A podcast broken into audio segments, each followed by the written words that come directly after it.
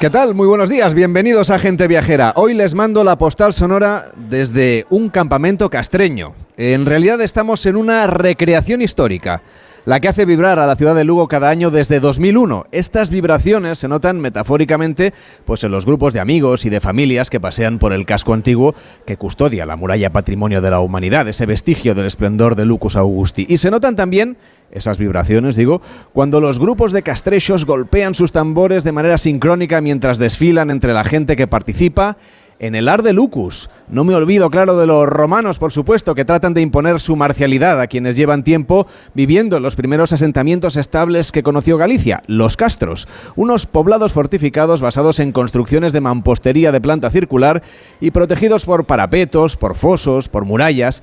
Las tropas de Roma trajeron a este rincón de la península ibérica las técnicas de extracción minera, formas de organización más sofisticadas, recetas de cocina y, por supuesto, su lengua, el latín, del que debería después el galego, claro. Durante este fin de semana la ciudad de Lugo se encuentra con su propia historia, en una recreación que ha sido recientemente reconocida como fiesta de interés turístico internacional, lo que nos da una pista de su relevancia y tiene especialmente una dimensión popular. Lo raro es ver a gente vestida de manera contemporánea paseando por sus calles. La mayoría van caracterizados como romanos, legionarios, gladiadores, castrechos, mamposteros, cazadores o armeros. Así que paseando por Lugo, frente a los soportales del Concello les mando hoy la postal sonora de gente viajera.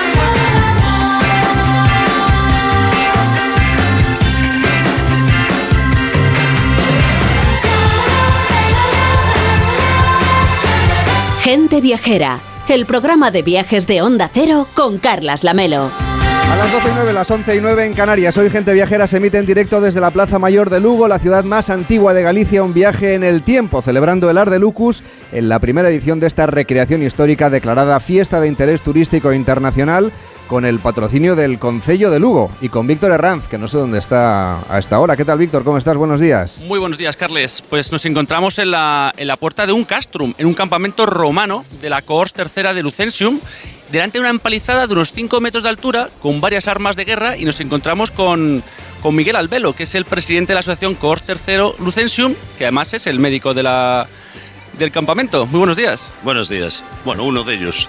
Este tiene el lujo de tener hasta tres, o sea que para que veas. Debe usted jugar un papel fundamental, ¿no? Como médico, al menos sí en, en esta recreación histórica.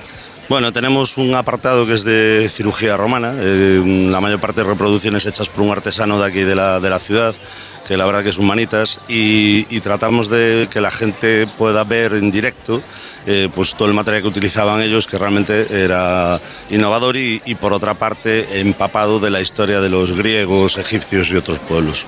Enrique Domingo Ceda, ¿qué tal? Muy buenos días.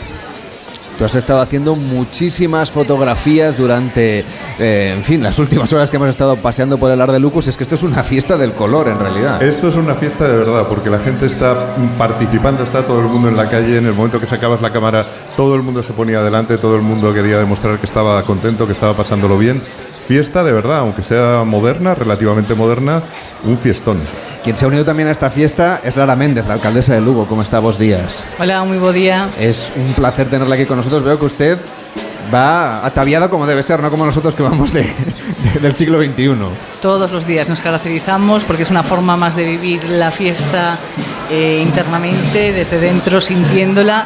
Y la verdad es que a, a, la ciudadanía, a los vecinos y vecinas de Lugo, les pide el cuerpo vestirse y caracterizarse. Pues para explicarle a la gente viajera en qué consiste este Ar de Lucus, le he pedido a Víctor Herranz que nos haga un resumen, digamos una guía básica para seguidores de este Ar de Lucus. Así que, Víctor, cuéntanos que es una cohorte romana.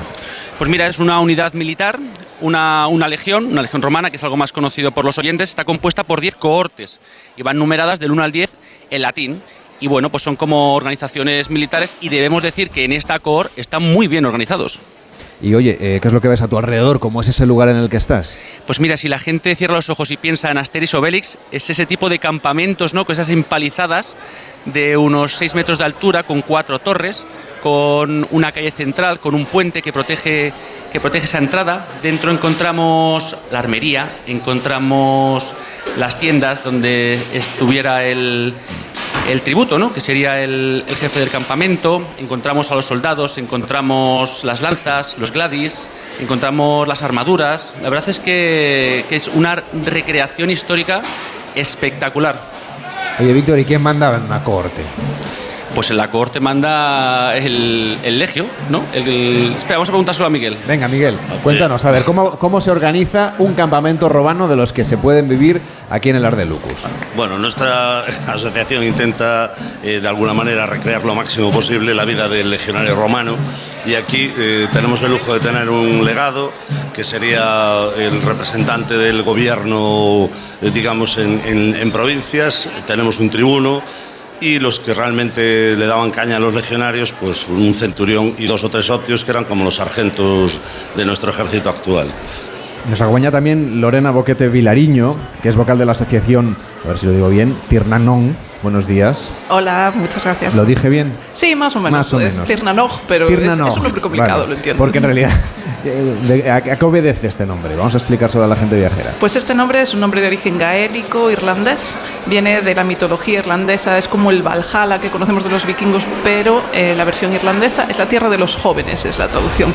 Y la razón para esto es que éramos una asociación juvenil, éramos todos chavalitos de entre 17 y 19 años cuando empezamos y creíamos que era un nombre que nos representaba mucho y además hacíamos pues cosas más relacionadas quizás con el mundo irlandés. Ahora ya nos pasamos a completamente galaicos, pero al principio teníamos esa influencia irlandesa que se ve mucho, digamos, en nuestros trajes del, del principio de todo. ¿Y ustedes cómo organizan sus asentamientos aquí en el Ar de Lucus? Pues no tenemos tanta organización como los romanos porque no nos hace falta, no Claro. sabemos comportar. Ya estaban aquí de manera natural, ¿no? Exactamente. Tenemos, digamos, rangos sociales, tenemos gente como con clase más alta, mm, rollo que podemos llamarle quizá los príncipes, eh, que aparecen en algunos arqueólogos, nos, nos comentan ese nombre, y esa gente pues como que nos da unas guías, pero somos más libertarios, somos ¿Hasta- más de hacer lo que ¿Hasta podemos. qué punto hay enfrentamiento entre, entre los castreños y los romanos? Bueno, nosotros somos bastante pacíficos, somos mucho de hacer pequeñas incursiones y no grandes guerras. Eh, los romanos, pues por desgracia, nos fuerzan a, a responder y, y hacer lo que podamos, pero intentamos mantener la paz lo más posible. Son ellos los que son el problema. Nosotros aquí estamos perfectamente pacíficos. ¿eh? Claro, Mi- Miguel, defiéndase como romano. Bueno, de, pacíficos tienen poco, ¿eh? tenías que verlos ayer. Intentaron, vamos, asediar nuestro campamento y además tienen una puntería los cabritos ahí con sus lanzas que no veas. Hay que, hay que estar muy, muy pre- preparados para rechazarles los ataques. Fíjese, alcaldesa, que no hemos tenido la osadía de sentarnos en la misma mesa. Unos están en un campamento con Víctor con el micrófono inalámbrico de onda cero y los castreños sí que los tenemos aquí sentados con nosotros. No habría ningún problema. Al final las aca- acabamos entendiendo, entendiéndonos. Lugo es una ciudad de convivencia, es una ciudad pacífica, es una ciudad amable. Yo creo que la fusión es entre esa cultura castrecio-romana hace que sea pues, eh, el carácter de los lucenses, ese carácter afable, acogedor, ese carácter también de abrir las puertas a todo el mundo, pues eh, la característica ¿no? a día de hoy. O sea que no tendría ningún problema en sentarse. Y de esa vida de los castrechos en la ciudad de, de Lugo durante el año, ¿tenemos algún vestigio que podamos visitar? Sí, tenemos vestigios aquí en la ciudad, pero en la provincia muchísimos. Tenemos en Concello Limítrofe el castro de Villalonga, es un castro pues, eh, muy reconocido, muy rehabilitado. Y tenemos pues, eh, vestigios también aquí en la propia ciudad, aunque aquí pues, prima más los vestigios romanos. Creo que le gustaría darle un impulso a ese museo de la romanización, ¿verdad? Estamos trabajando para conseguirlo, es un objetivo irrenunciable. Tenemos ya muchos eh, museos musealizados in situ, que tenemos esa gran suerte de poder musealizar donde encontramos, pues desde eh, la Casa de los Mosaicos aquí cerquita, la Domus del Mitreo, ahora mismo estamos rehabilitando una antigua cloaca, el saneamiento que utilizaban los romanos, que es una auténtica obra de ingeniería, es eh, brutal que como dos mil años después, bueno, 1700 en este caso está fechada la, la cloaca, pero después de 1700 años, ¿cómo se mantiene intacta? ¿Cómo funcionaba? Tenían bastantes problemas menos de rupturas de tuberías que tenemos a día, a día de hoy. Por lo tanto, es admirable esa ingeniería. La prueba es que está ahí recia, la muralla, vamos. Totalmente. Como si no hubiera pasado todo ese tiempo prácticamente, ¿no? Totalmente, se mantiene viva y sigue siendo un elemento vivo de la ciudad, más allá de ese patrimonio que compartimos con todos eh, con toda la humanidad, sí que es cierto que es un elemento vivo de nuestra ciudad, donde el lucense pues se corre, pasea, va a sentarse a meditar, a leer, a, disfrutar de, este, de este patrimonio. Eh, eh, estamos hablando con, con, Miguel Albedo, que es presidente de la asociación CORS Tercero Lucesium. Hablemos de las actividades más importantes que quedan por disfrutar en lo que queda de Ardelucus en la parte romana. Luego iremos a los castrechos. Bueno, la parte romana haremos ahora dentro de un poquito un desfile. Queríamos también homenajear a otros compañeros romanos que cumplen 10 años. Y, bueno, eh, haremos la foto oficial que hacemos todos los años de, con todos los socios y, asociados. Y por la tarde, después de comer, eh, iremos a tratar de rear solo un poquito con los castrechos y firmar la paz definitiva, porque el lunes habrá que tomarse un vinito con ellos. Con lo cual, mejor firmar la paz. ¿Verdad que sí? Conviene la parte de la paz y, Lorena, la parte castrecha en este caso, ¿qué actividades va a organizar en lo que queda de Ardelucus? Pues la parte de la Asociación Tirnanoc, que es la que me toca, por supuesto, ahora mismo están haciendo mis compañeros forjan hierro eh, de manera totalmente histórica y después tenemos fundición en bronce. Vamos a intentar hacer unas piezas pequeñas, unas hachas eh, que aparecen preciosas por todo, por todo el mundo, pero en Galicia muchísimas, eh, en bronce. Y después pues habrá que firmar la paz, bueno, dependiendo de cómo se pongan los romanos, ya veremos si aceptamos o no. Eso está muy bien, alcaldesa, que al final esto acaba con la firma de la paz, ¿no? Sí, lo decíamos al principio al final pues convivimos esas dos eh, culturas que se fue sumando pues eh, el transcurso del tiempo pues otras pegadas e improntas que tenemos en la ciudad. Evidentemente luego es una ciudad romana pero también el paso del tiempo se puede ver en el casco histórico pues esos restos también medievales y esa ¿no? pues, eh, arquitectura toda y la historia en, la, en la ciudad pero sí, es una ciudad muy tranquila, muy pacífica y una ciudad de convivencia. Este año además con ese distintivo como fiesta de interés turístico internacional habrá sido ya un, fin, un lanzamiento a lo más alto ¿no? del Ardelucus. Pues sí, y yo quiero aquí agradecer la implicación de toda una ciudad. creo que el mérito está en cómo vive los lucenses el Ardelucus, cómo se implican, cómo se caracterizan, cómo intentan también desde el anonimato, desde Ciudadano de Pie, ser rigurosos con la recreación y las 19 asociaciones que hacen un trabajo 然后。Envidiable, exquisito, lo podemos ver aquí ahora de, la mano de Lorena, cómo eh, buscan esa información, cómo se documentan, cómo si no llegan, pues buscan personas que conozcan, que les puedan informar, cómo recrean en los campamentos, en el atrezo, en la vestimenta, en las costumbres, los hábitos de vida, cómo mm, puedes pasar por un campamento y ver cómo recrean pues la cocina típica de la época, cómo la preparaban, qué comían y la verdad es que esto es eh, lo que hace grande a de Lucus, esas 19 asociaciones castrechas romanas que hacen que hayamos conseguido en un periodo muy corto de tiempo los tres distintivos y tengamos ya este año la declaración de fiesta de interés turístico internacional. Lorena, para vestirse adecuadamente de castrecho, ¿qué, qué normas hay que seguir? A ver, normas, normas, mm, digamos que no tenemos, ¿no? Pero, todo el lino. Identifica, los que somos foráneos, digamos, y llegamos a Lugo, lo vemos, claro. En, en, los primeros dos minutos ya sabemos quién es quién. Exactamente, sí, mucho lino, muchos colores claros y después, pues tintes de varios colores, unas cuentas de vidrio para adornarnos. Hay muchas chicas que lleven las arracadas, que son los pendientes preciosos que huelgan de las orejas, eso es muy típico. Y, y nada, después, pues zapatos de cuero y nada, nada moderno, digamos. No, lo digo porque los romanos seguramente la gente ya tiene esa imagen, ¿no? propiamente del cine, luego haremos un recorrido por, eh, por el Lugo de cine y, lo vincularemos con las películas de romanos que nos dan esa imagen, pero evidentemente aquí lo, en fin, lo, originario, por decirlo de alguna manera, son los castrechos, así que ha sido un placer charlar con usted y que nos explique cómo debemos disfrutar de este Ardelucus. Hablábamos de las actividades que quedan, pero alcaldesa, para quienes vengan el año que viene, porque esto es cada año, vamos a explicarles los principales actos. Algunos ya han pasado, ¿no? Como por ejemplo pues eh, los, encuentros de circo, los desfiles. Aquí vienen los desfiles seguramente de, ¿eh? los colegios. De, los colegios, ¿no? En este caso, porque participan también los niños de una manera muy singular en el Ardelucus. ¿Cuáles son las este actividades principales, aunque ya hayan pasado la edición de este año? Bueno, pues para mí esta es una de las actividades principales porque es la implicación de las comunidades educativas y la forma también de transmitir la historia a los más pequeñitos y que se empapen y que, empiecen a, querer y a valorar nuestro pasado para poder respetarlo también. No se respeta aquello que no se ama ni se valora y por lo tanto este desfile donde van niños, papás, profesores eh, y todo lo que es la comunidad educativa de muchos de los centros, hay centros romanos, hay centros calcesios, también se reparten, pero de muchos de los centros educativos de la ciudad, la verdad que es impresionante. Son más de 3.500 personas las que participan en este desfile de coles y esa es una de las actividades que hay que ver. Otra pues es el circo romano, otra la llegada de las tropas el jueves cuando se inician, hoy en el acto final la batalla donde después se firmará esa paz para poder convivir después todo el año son citas que son imprescindibles y hay que visitar, pero después tienes muchísima pequeña actividad, desde conciertos, eh, pasacalles, eh, el poder realizar pues, bodas celtas, eh, romanas, ver combates en plena calle de los gladiadores, donde también participan otras asociaciones de fuera.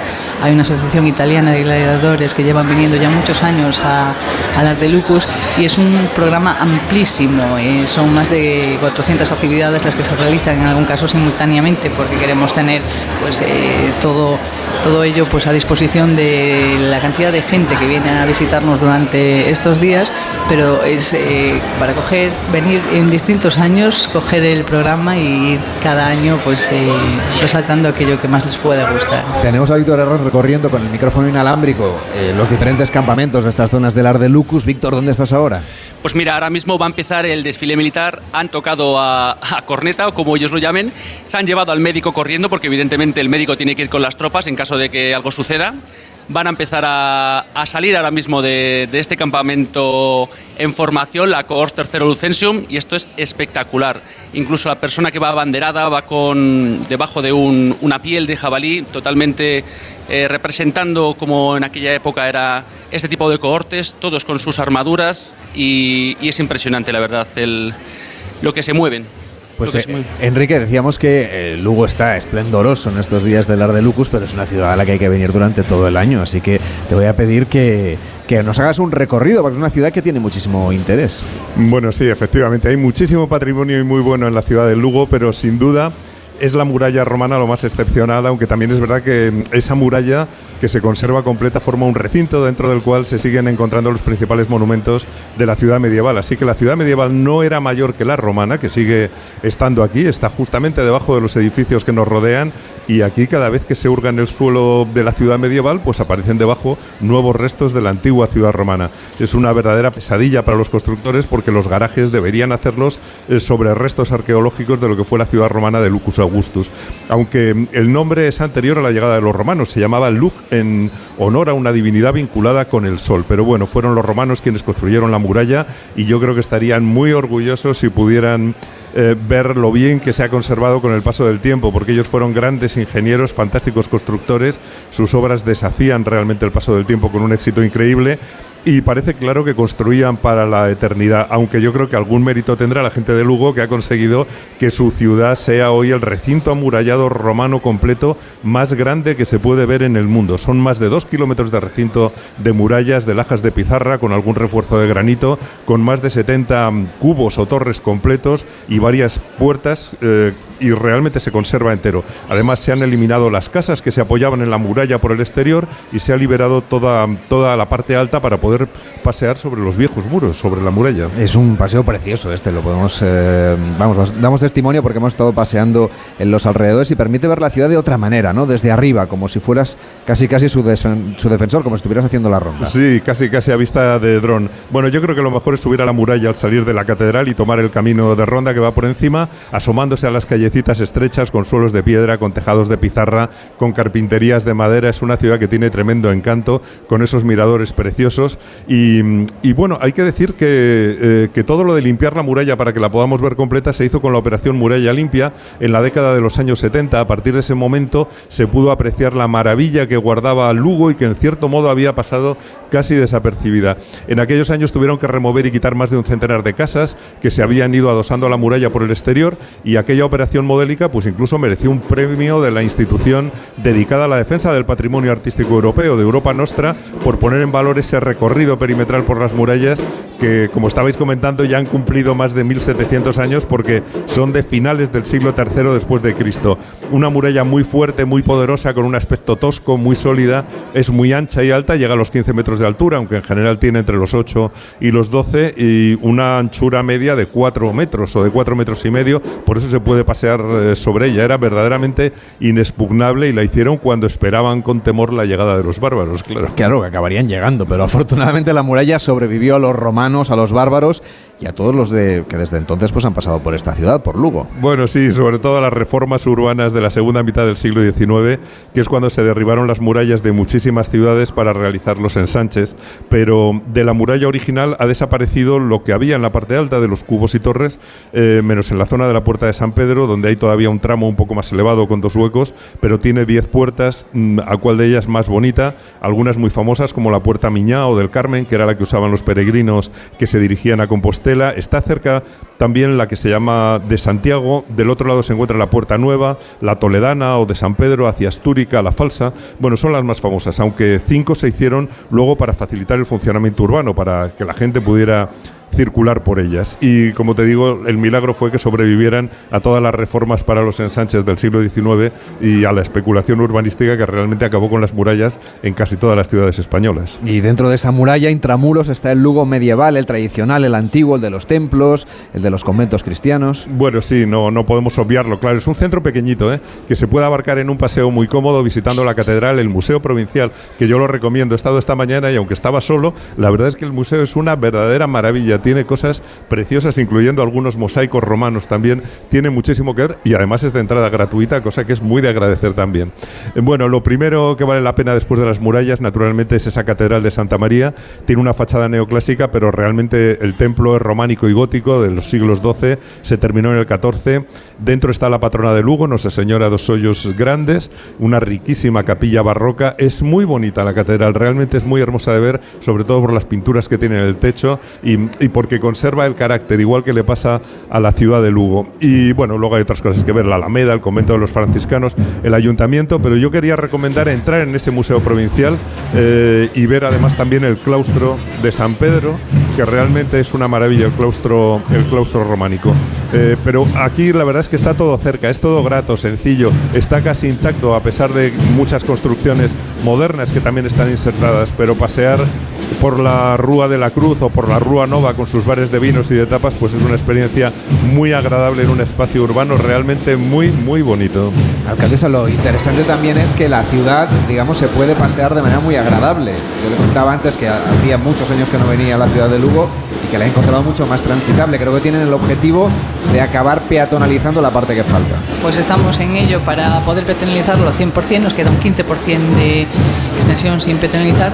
Como digo yo, tenemos la gran suerte de tener un casco histórico delimitado por un patrimonio de la humanidad, por lo tanto eso todavía lo hace más eh, acogedor, lo hace distinto, lo hace pues eh, tener un marco inmejorable y es el objetivo, ¿no? tener todo el casco histórico peatonalizado, convertirlo en una zona de bajas emisiones y contribuir a que sea pues un casco histórico pensado para las personas, para que disfruten de toda esa riqueza del patrimonio, de la gastronomía, que no hablamos aún de ella.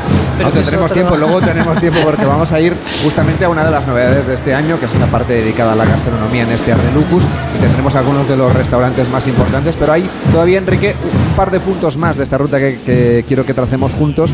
Una cosa que también dejaron los romanos son sus termas, que todavía se pueden visitar. Bueno, ya sabes que para los romanos tomar eh, las aguas era imprescindible, formaba parte de la calidad de vida cotidiana y Galicia es muy rica en aguas y Lugo no es una excepción. Aquí tenían los romanos sus grandes termas cerca del río Miño y curiosamente esas termas se han conservado hasta hoy mismo formando parte de un balneario moderno que pertenece a un propietario particular, le llaman el balneario a pesar de que esas termas romanas pues fueron declaradas monumento nacional.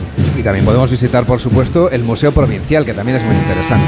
Sí, bueno, el Museo Provincial como digo recomiendo que, que nadie se lo pierda porque además está en el centro, es muy muy accesible y bueno, la verdad es que ahora estamos en plenas fiestas, pero a los que ya no les dé tiempo a llegar a estas fiestas hay que recordar que tienen unas fiestas importantísimas que son las fiestas de San Froilán, que serán del 4 al 12 de octubre, unas fiestas importantes que surgieron durante el tiempo del barroco, que han llegado con buena salud a nuestros días, son de interés turístico nacional y reúnen muchísimas tradiciones también. La ciudad se monta en fiestas y yo desde luego recomiendo que nadie se las pierda porque vivir esta ciudad en esas fechas también del final del verano, ya de principio del otoño, la verdad es que están en un momento prácticamente perfecto y muy agradable. Y luego además hay mucha feria de artesanía también.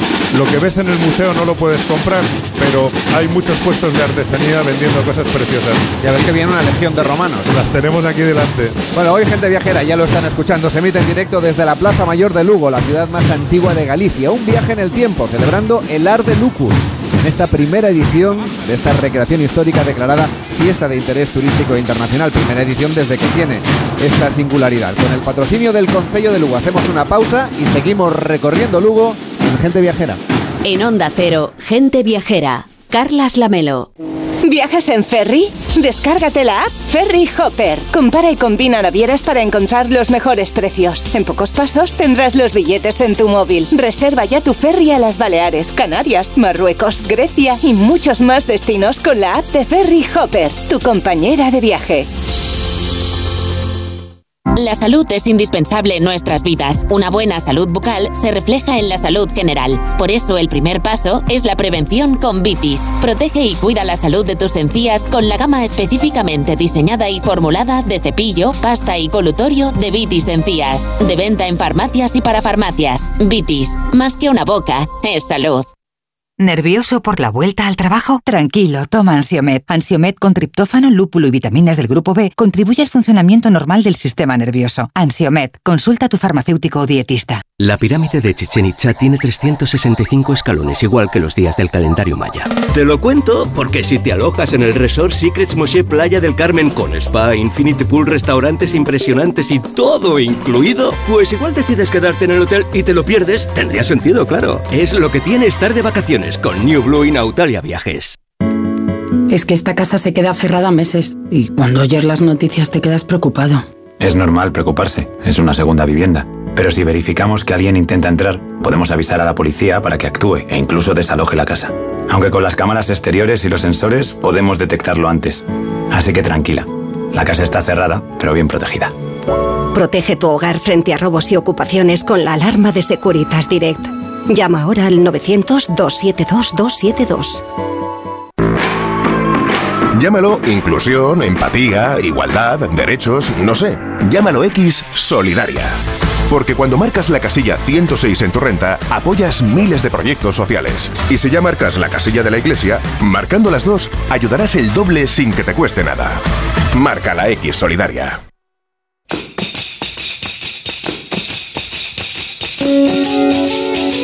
En Onda Cero, Gente Viajera, Carlas Lamelo.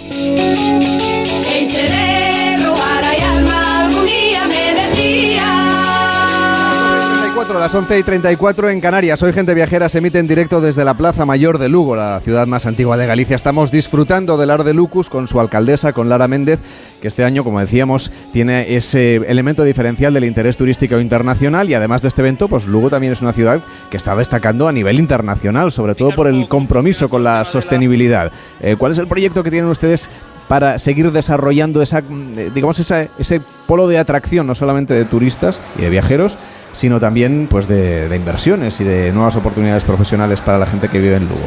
Bueno, yo creo que el objetivo es eh, incluso haciendo el símil con el Ardelucus de conseguir esas ciudades sostenibles que tenían antaño y eh, ser consecuentes también con eh, la evolución y el cambio climático que estamos sufriendo y lo estamos viviendo estos días con estas altas temperaturas eh, extrañas en esta época y en, nuestra ciudad. Y por lo tanto nos toca tener esa responsabilidad también de crear esas ciudades sostenibles del futuro, tanto desde un punto de vista de crecimiento urbanístico pero también como motor económico, motor verde, fomentando esa economía verde, esa economía circular de proximidad que nos permite también en el caso del proyecto que tenemos que es el el prototipo, el impulso verde, generar pues, riqueza a través de productos naturales como puede ser la, madera y utilizar la madera como elemento estructural en las edificaciones del futuro, nos ayuda, por un lado, lo que decía, ¿no? tener esas ciudades sostenibles y pensar en ese crecimiento sostenible de la ciudad, pero también a implementar la economía a través de la madera, que eso nos permite en una ciudad como Lugo, con 330 kilómetros cuadrados, donde tenemos muchísima extensión de suelo eh, dedicado al sector agroganadero forestal, pues también pues eh, revertir la situación demográfica que vivimos de forma generalizada en España, singularmente en Galicia y en Lugo en particular, y por lo tanto esos proyectos contribuyen a trabajar en esas dos líneas. Lo de la construcción de madera es tendencia, digamos, ahora en las grandes ciudades del mundo. Es tendencia, está al alza. Eh, nosotros este, este proyecto lo estamos eh, trabajando con la universidad, con otras administraciones, con la parte de más de más porque aparte no es solo el uso de elementos naturales, sino que tenemos esa capacidad de darle y generar ese valor añadido. Hay muy pocas empresas en España, tres concretamente, que se dedican a la fabricación del CLT para poder hacer las construcciones en vertical, en madera, y una de ellas está aquí en Galicia, que además pues nace a raíz de este proyecto que estamos nosotros pues promocionando desde, desde Lugo y que además en este caso es la primera calle industrializada. Por lo tanto vemos cómo hay esa capacidad de generar la tercera, cuarta transformación de la madera aquí, que es lo que da realmente la riqueza y el valor añadido y esto nos está poniendo en el mapa no solo nacional sino internacional. Estamos siendo un referente urbanístico en Europa y en el mundo. Son muchas las personas que vinieron de Asia, de Estados Unidos, ingenieros, arquitectos, eh, gente experta, a ver el prototipo y a ver eh, el impulso verde y por lo tanto a interesarse por qué luego estamos ahí diseñando. Como el resto de alcaldes lleva usted una semana, digamos, de, de nuevo mandato y en, y en sus primeros discursos ha hablado también del turismo, que quiere un turismo que sea sostenible en la ciudad de Lugo y que no genere una gentrificación. ¿Cómo están ustedes gestionando el modelo turístico para que no les ocurra como ha pasado en otros lugares? Bueno, para nosotros es importante tener capacidad de, de crecimiento. El turismo también es un motor económico importante de la ciudad, pero queremos un turismo sostenible, un turismo eh, de calidad y un turismo de experiencias. El propio Erdelucus es una experiencia en sí misma, hacer ese viaje en el tiempo ¿no? del que llevamos hablando estos minutos y eso para nosotros es importante. Y por lo tanto lo que queremos es seguir potenciando pues, los recursos naturales que tenemos. Estamos ahora desarrollando un plan de sostenibilidad turística que acabamos de ser beneficiarios con 2 millones de euros dentro de los fondos eh, Yes, Generation para este fin, donde queremos seguir recuperando patrimonio, en este caso en el entorno del fluvial. Eh, queremos recuperar pues, un antiguo edificio, la Fábrica de la Luz, para que sea también un punto eh, neurálgico y de referencia turística. Queremos convertirlo en un centro etnogastronómico. Decíamos también, y se hablará después, que la gastronomía es fundamental en nuestra ciudad. Ahí es el lema de ir para comer Lugo, que también nos hace tener ese reconocimiento na nacional, se come muy bien, de calidad, abundante y por lo tanto queremos eh, fusionar ¿no? lo que es el paraje natural como es el entorno fluvial, con esa recuperación de la fábrica de la luz, con eh, ese patrimonio también inmaterial que es la gastronomía, que trabajaremos para conseguir que nos declaren también ciudad gastronómica por la UNESCO y queremos así también ser pues eh, referentes en turismo, en calidad, en experiencias y que la gente venga luego se sienta cómoda. ¿no? Y que venga a disfrutar, por ejemplo, del Ar de Lucus, como decíamos. Víctor, tú ahora mismo estás en una de las zonas de habituallamiento de uno de los campamentos de este Ar de Lucus. Correcto, nos encontramos dentro de- del campamento con Roy, que es el legionario que se ha quedado aquí a, a cuidar el campamento. Muy buenos días, Roy. ¿Qué tal? Buenos días. Lamelo, queremos preguntarle sobre la distribución del, del, del Hombre, por supuesto que me cuentan. Además, me parece que es un campamento muy moderno porque tiene un grifo de cerveza, nada menos. Bueno, eh, con el calor que vinieron estos días, eh, lo más normal es que los legionarios se puedan hidratar para, para sobrellevar estas temperaturas. ¿eh? No, me imagino que la gente con eso tiene un polo de atracción para acercarse a este punto de, del habituallamiento. ¿Cómo están ustedes viviendo esta mañana de domingo? Bueno, eh, ya llevamos varios días, pero muy bien. Eh, ha participado mucha gente, había mucha gente y acompañó muchísimo el tiempo y estamos disfrutando muchísimo del, del Ar de Lucus. Víctor, ¿tú has probado ya ese grifo de cerveza? Sí, sí, sí, debo decir que es una cerveza muy romana y muy fresquita y muy elegante. Muy romana, seguro. Muy seguramente. romana. Bueno, ¿y qué más es por ahí? Haznos un poco de, Mira. de reportero. Pues mira, tenemos hasta una fragua donde, bueno, pues se arreglan los escudos, donde se arreglan las gladis, donde se arreglan también unas lanzas típicas de, la infantería romana. Está la zona de, la armería también, una zona para probar esas armas y para, para el entrenamiento, una zona como digamos de precombate para poder practicar. tienda del centurión, donde descansaban, donde descansaba el centurión entre combate y combate, donde se tomaban decisiones. Tiene también, hay una parte también de una tienda médica. Tenemos varias. Sí, está la empalizada que protege, protege el campamento de las agresiones castrechas. Y después fuera está la zona de las letrinas, están eh, la zona de descanso donde los legionarios dormían. Y esas son así, eh, así a grosso modo las, las distintas partes en las que se divide el campamento. Oye, ¿y las armas de asalto funcionan?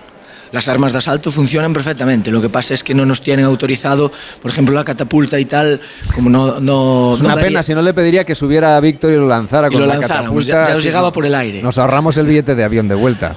Pues funcionan todas, funcionan todas, pero no se pueden probar en, dentro de ciudad, tiene que ser en campo abierto. Pues que vaya muy bien esta celebración del Ar de Lucus y hasta la próxima. Buenos días. Muchas gracias, buenos días. Alcaldesa, decía yo que hay otros elementos también culturales muy importantes, por supuesto el San Froilán que ya llegará, pero luego ustedes son capital de la cultura del eje atlántico 2023 y hasta noviembre hay muchísimas actividades. Durante todo el verano vamos a poder disfrutar del Lugo. ¿Qué nos recomendaría? Bueno, pues cada una en su disciplina. Son unas disciplinas muy variadas, desde cultura, o sea, dentro de cultura, perdón, pues eh, tienes eh, danza, teatro, magia. Tuvimos esa inauguración con el gran concierto de Abraham Copeiro, que es un luthier y un músico eh, de, de, Lugo, de Sarre concretamente, pero que tiene en su haber pues, eh, su parte también de historiadora, de recuperar eh, músicas y, y, instrumentos, que no me salía la palabra, de, de, antaño. De hecho, en el Ar de Lucus tienen participado también con unos instrumentos de 2000 años de atrás en la historia. Y bueno, son muchas las actividades que recomendaríamos. Y por destacar una, si cabe, pues yo hablaría de ese arte urbano que está siendo pues eh, también una seña de identidad de nuestra ciudad, donde afortunadamente pues este, artistas en esta disciplina pueden vivir de su pasión y de su hobby, que es eh, difícil a día de hoy, pero tenemos también pues esas muestras de lo que es el arte urbano y esta disciplina artística como es el mural de Julio César que se puede ver también desde la muralla y ahora recientemente nos acompaña otro mural de una castrecha, la castrecha La Cópora, que además este año pues su autor Manuel Pallín fue también distintivo con el Civitis que damos en la fiesta del Ardelucus, eh, Diego As, que fue el que hizo Julio César, también ya lo recibió en otra ocasión. Y también es una promoción y una forma de promocionar la, la ciudad más allá de lo que es el eixo atlántico, que es eh, dentro de donde se eh, enclava la capitalidad de la cultura, que es esa euroregión de Galicia y norte de Portugal, pero que tiene a su vez también esa capacidad de dar una proyección internacional. Y luego lo que quieren es que venga más gente a vivir a Lugo, a trabajar y a desarrollarse aquí profesionalmente con ese proyecto que se llama Lugo Transforma. ¿En qué consiste exactamente? Bueno, pues esto es un fondo de capital riesgo donde el ayuntamiento pasa a formar parte activa del capital de las empresas en una primera fase, ayuda y contribuye a consolidar y a que la empresa pueda crecer eh, desde un punto de vista también de generación de, de empleo y por lo tanto pues contamos con este fondo de capital riesgo, con este Lugo Transforma, llegar al capital de 50 empresas y que esto pueda redundar en la creación de mil puestos de trabajo directos y 3.000 indirectos. Pues somos conscientes de que por mucha riqueza que tenga nuestra ciudad, que la tiene cultural, histórica, gastronómica, paisajística, medioambiental, si no tenemos una ciudad de oportunidades, la gente está abocada a marcharla y buscar en otros lugares. Y los gallegos lo sabemos bien que es tierra de, de migrantes y por lo tanto queremos evitar eso y retener el talento y atraer talento para que luego sea una ciudad de, de futuro. Estamos ahora mismo frente a una empalizada de uno de los campamentos uh, romanos y viendo pasar constantemente legionarios, senadores, también mercenarios galaicos. No podemos, por ejemplo, pues eh, hacer otra cosa que pensar en el mundo del cine. Pablo Mérida, ¿cómo estás? Buenos días. Eh, a ver, Carlos, que, perdona, es que se me pega. No, no hace falta que me rindas tributo como un César. ¿eh? buenos días y buenos días a todos los amigos que nos están acompañando esta mañana.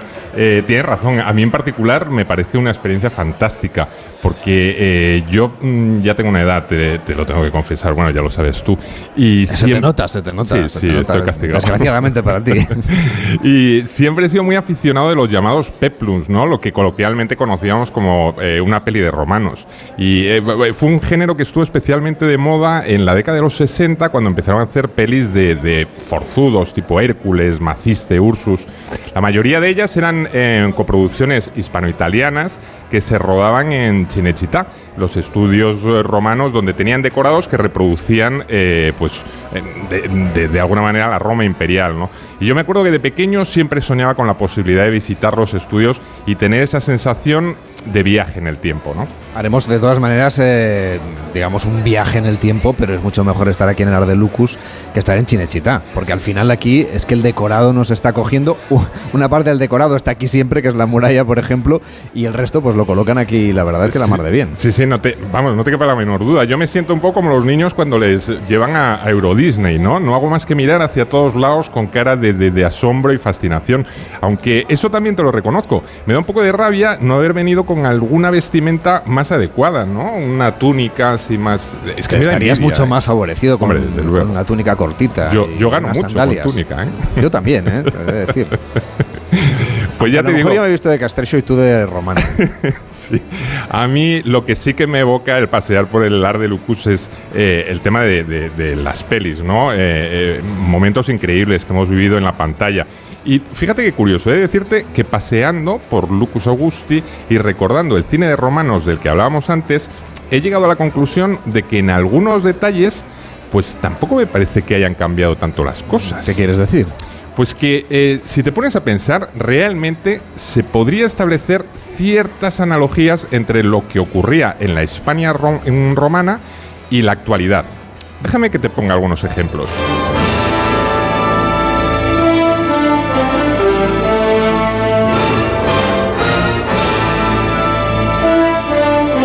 En Lucus tienes la oportunidad de pasear por algunas plazas donde te das cuenta que se ejerce el poder. Ocurre en el eh, campamento de las asamblearias, por ejemplo, y sobre todo con el Senatus. Aquí, lógicamente, era donde los que ejercían el poder aprovechaban para promocionarse. ¡Os he comprendido bien! ¡Ciudadanos! ¡Ciudadanos! ¿Queréis que baje los impuestos? ¡Que haya trabajo para todos! ¡Que ponga fin a la inflación! No podemos, hacer nada. Pero en cuanto podamos, haremos el doble. No me digas que ahora que vamos de campaña electoral en campaña electoral, este tipo de intervenciones no te resultan un poco familiares. Hombre, pues Carles. sí, pero claro, el procedimiento era otro, eh, también te lo digo. En Lucus, uno de los escenarios principales lo encontramos en el Macelum, el mercado que era el punto de encuentro por excelencia, ¿no? Donde se podían comprar productos vendidos de todos los eh, rincones del imperio. Siempre lo local tenía un mejor precio, hasta que Roma comenzó a importar sus propios precios y a crear lo que sería uno de los primeros antecedentes de algo que también estamos hartos de escuchar, que es la inflación. ¡Pescado fresco! ¡Mi pescadito es fresco! ¿A cuánto está la caballa? Eh, a un sestercio. ¿Un sestercio? En Roma nos lo venden a cinco y no está fresco. ¿Cinco? Eh, no, no, no. Nosotros aquí a uno. Eh, tal vez sea porque tenemos el mar al lado. ¿En Roma no tenemos el mar al lado? En Roma tenemos mar, pero está sucio. Me llevaré tres. ¡Sí! Cuando visitamos el asentamiento militar del Lucus Augusti, enseguida sientes un terrible respeto por la presencia de las legiones romanas. Pero el cine nos ha mostrado que la vida en estos campamentos nunca estuvo extinta de problemas. El principal fue el quebradero de cabeza que supusieron aquellos pueblos que se negaban a someterse a la voluntad del imperio. Pero también, y como pasa en nuestros días, se tenían que enfrentar a dificultades de orden organizativo. Primero habría que echar a los galos. Contamos contigo para ello. Orden de César. Ave, centurión. Ay, ¿Qué te pasa? Trabajemos por salarios dignos. Los esclavos se quejan de inactividad, se aburren. Las operaciones se han suspendido momentáneamente por motivos de seguridad en la obra. Pero a ver, Pablo, por mucho que quieras ¿Cómo? encontrar conexiones entre la Hispania romana y la España actual, afortunadamente hemos mejorado muchísimo. Por ejemplo, entre otras cosas ya no hay esclavitud, por decirlo lo más obvio, ¿no? Que en, cambio era muy importante en la época del Imperio Romano. Sí, bueno, es verdad que, por ejemplo, eh, la cajera del súper de debajo de mi casa siempre dice que tiene, la tienen esclavizada. Pero mm, eh, en honor a la verdad hay que decir que la gente que se queja de ser eh, una esclava de su trabajo no parecen pasar tantas penurias como aquellos que hemos visto en pantalla. No sé si tienes presente, Carles, ese papel que interpretaba Ana de Armas en la serie de televisión Hispania, que tenía que soportar todo tipo de humillaciones. ¿Cuánto tiempo sin vernos? Mis hombres me han dicho que te has negado a obedecer las órdenes del pretor. ¿Es cierto? Antes prefiero morir. Ya. El problema es que no se trata de lo que tú prefieras, sino de lo que quiere el pretor. Y el pretor no quiere que mueras. Al menos por ahora. La serie Hispania, emitida con gran éxito por Antena 3, fue grabada en la comarca de La Vera, al norte de la provincia de Cáceres, donde se llegó a levantar un gran poblado hispano y que trataba sobre la lucha de Viriato y sus hombres contra la, do- la dominación romana en el siglo II antes de Cristo. Tuvo su continuación con la serie Imperium, que en este caso se rodó en los estudios eh, romanos de Cinecittà, que citábamos antes. Oye, ya que hablamos de esclavos romanos, a mí me viene a la cabeza siempre, no sé, esa gran superproducción, Espartaco, de Stanley Kubrick, que creo que también se rodó en España. Sí, parte de la película se rodó en las afueras de Madrid y Guadalajara, con 8.500 extras, muchos de ellos eran reclutas que estaban haciendo la mili por allí. En Espartaco, Kubrick eh, nos contaba la historia del célebre gladiador rebelde, y eso me lleva a recordar que otro de los espacios más llamativos del Lucus Augusti es el circo, donde los valientes gladiadores del imperio luchan a muerte. Bueno, a muerte no luchan aquí, eh, pero la verdad es que a mí me parece que mm, a veces se mm, vienen un poco arriba. ¿eh? Yo ayer vi salir algunos gladiadores y salían un poco, un poco magullados. Eh, De, de alguna manera, yo te haría la analogía que, que los gladiadores de antes venían a ser un poco como nuestras estrellas de fútbol, ¿no? Aunque cuando salía algún Messi, la tendencia en aquellos años era que terminaban siendo un poquito más rebeldes. Me llamo Máximo Décimo Meridio, comandante de los ejércitos del norte, general de las legiones Félix, leal servidor del verdadero emperador Marco Aurelio, padre de un hijo asesinado, marido de una mujer asesinada, y alcanzaré mi venganza en esta vida o en la otra. Esta es una de las secuencias más famosas de Gladiator, de la que por cierto su director Ridley Scott está precisamente ahora en Malta rodando una segunda parte que se estrenará el próximo año. Pero volviendo al circo, he de confesarte que más que los gladiadores, yo siempre he sido un poquito más de las carreras de cuadrigas, impactado por supuesto por esa mítica escena de la inolvidable Ben Hur.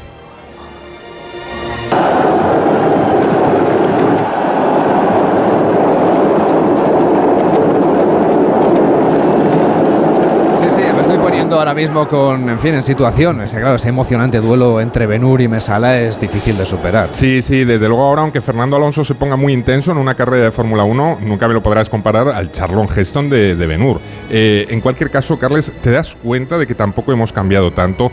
En el fondo seguimos siendo un poco esa Hispania romana de antaño, ¿no? Quizá por eso todos los que hemos venido a disfrutar del Ar de Lucus, pues nos sentimos como en casa. Alcaldesa, ¿cómo vive una alcaldesa una celebración como esta, el Ar de Lucus?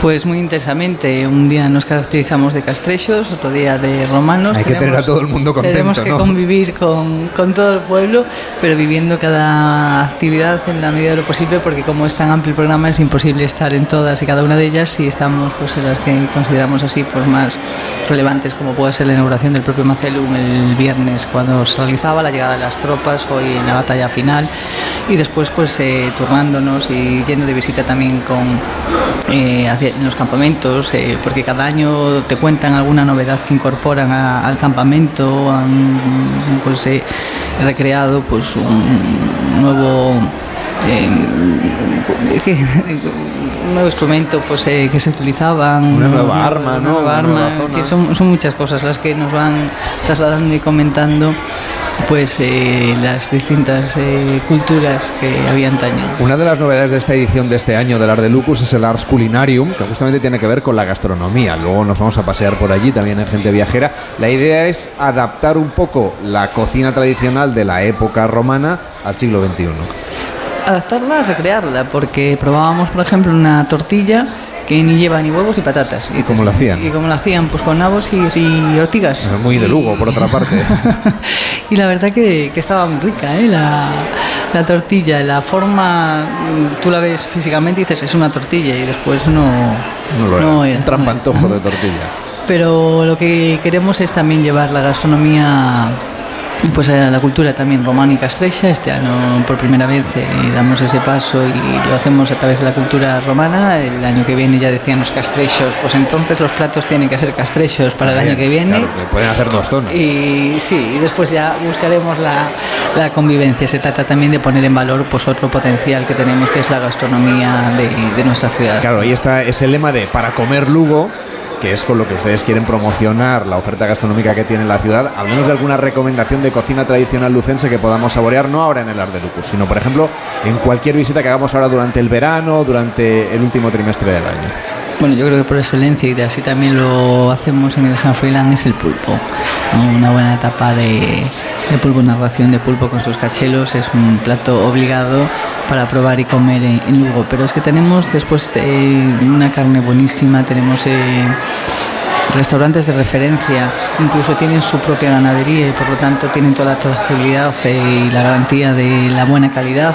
Eh, tenemos pues eh, los platos eh, típicos en invierno más nos vamos a los platos estos de un buen Un poco caldo más contundentes, gallego, ¿no? Un buen caldo gallego, un buen cocido gallego, donde el cocido también es otro referente, pero tenemos un- de verdad que muchísima adaptación también pues a la comida más vanguardista, ¿no? Y, tenemos también grandes chefs de, de diseño. ¿A usted le gusta cocinar? Eh, le fui cogiendo el gusto con el paso de los tiempos. La verdad es que era Lo digo por si nos da un secreto para hacer un buen caldo gallego. Pero es cierto que tengo muy poco tiempo y cocino y cocino muy poco y cuando me toca es más así a las prisas A lo que y, se pueda. y a lo que se puede salir de- del paso. Para eso hay restaurantes estupendos, ¿verdad, en Lugo? Sí. Eh, Víctor, no sé si tienes hambre, pero casi es la hora de comer. Eh, cuéntanos un poco dónde, dónde estás ahora mismo y qué es lo que estás viendo. Ah, enseguida recuperamos la conexión con Víctor Herranz, que está paseando por este Aquí Arde estoy. Lucus. A ver, Víctor, que no me digas que estabas comiendo. No, estoy ahora mismo me he ido a un campamento de castrechos y Ah. estoy con la reina de Bretonia, con Boudica, que se llama Noelia. Pues vamos a saludarla. ¿Qué tal, Hola, Noelia? buenos, Buenos días, a todos. Feliz tarde. ¿Cómo se está viviendo este domingo por la mañana? Ay, no nos está escuchando seguramente Cosas en del este directo momento. que no se escucho. No hay problema. Bueno, pues nada, para eso estoy yo aquí, para poder ir, ir hablando. Como decíamos en un campamento castrecho, recordamos a la gente viajera que estamos haciendo el programa en directo desde Lugo, celebrando este Ar de Lucus, una recreación histórica que tiene estas dos componentes culturales principales, los, eh, los castrechos que vivían en esta zona antes de la llegada de los romanos y, por supuesto, pues eh, los que venían de Roma, que también tienen sus campamentos con la idea de acabar invadiendo esto. Al final de la historia, no les voy a hacer spoiler, ustedes ya lo saben. y al final pues llegó el latín y luego llegó el, el gallego. Ahora creo que ya me pueden escuchar, ¿verdad? Sí, te escuchamos, te escuchamos. ¿Cómo está yendo la mañana? ¿Qué es lo que están haciendo ahora mismo en este campamento castrecho? Pues mira, nosotros ahora estamos de celebración. Ayer derrotamos a unos cuantos romanos y hoy toca comernos sus cabezas. Vaya, es que eran un pueblo ustedes un poco rudo, ¿no? Bastante, bastante. Pero van a firmar la paz, me parece. Bueno, eso dentro de unas horas. Lo dejo, no voy a hacer spoiler. ¿Cómo es, a- alcaldesa, la ceremonia de, de la firma de la paz? Bueno, pues primeramente empieza con una batalla y Claro. aún están ¿no? pues, eh, Luchando. bueno, luchando e intentando pues cada uno mantener pues, su posición, pero al final y finalmente pues llegamos a conseguir ese tratado, esa firma de paz para poder seguir conviviendo en el día a día. Víctor, tienes que ir con cuidado si te van a comer la cabeza. Sí, la verdad es que estoy yo protegido. Bueno, he venido con la bandera blanca y he venido, lo bueno es de esto es que el amor surge también entre enemigos. Entonces he venido con un legionario romano, con Roy y con su pareja, que es Castrecha, de aquí de la...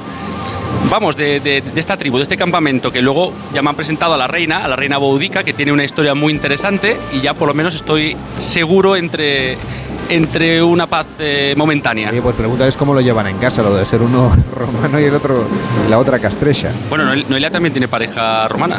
sí, sí, o sea así que- es. Y- pero digamos que uno es, salvo la alcaldesa que obviamente tiene que contentar a todo el mundo, uno en casa va todos los días de romano, va todos los días de castrecho, imagino, ¿no? Sí, normalmente sí. Además hay identidad, ¿eh? hay seña de identidad.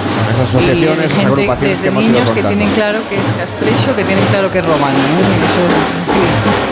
Pues nada, ya está llegando aquí de nuevo otro desfile. Estamos en Gente Viajera en directo desde la Plaza do Concello de Lugo. Gracias, alcaldesa, por acompañarnos, gracias a vosotros. Y que vaya muy bien lo que queda de Ar de Lucus, el San Froilán y todo este verano para la ciudad de Lugo. Hasta la próxima. Muchas gracias. Llega Yolanda Viladecans, nos cuentan qué es lo que ocurre en el mundo en los servicios informativos y a la vuelta seguimos viajando en Gente Viajera. Hasta ahora mismo. En Onda Cero, gente viajera. Carlas Lamelo.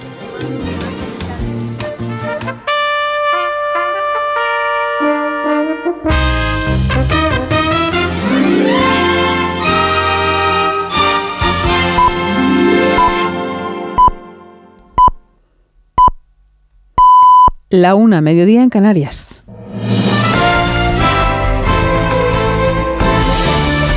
Noticias en Onda Cero.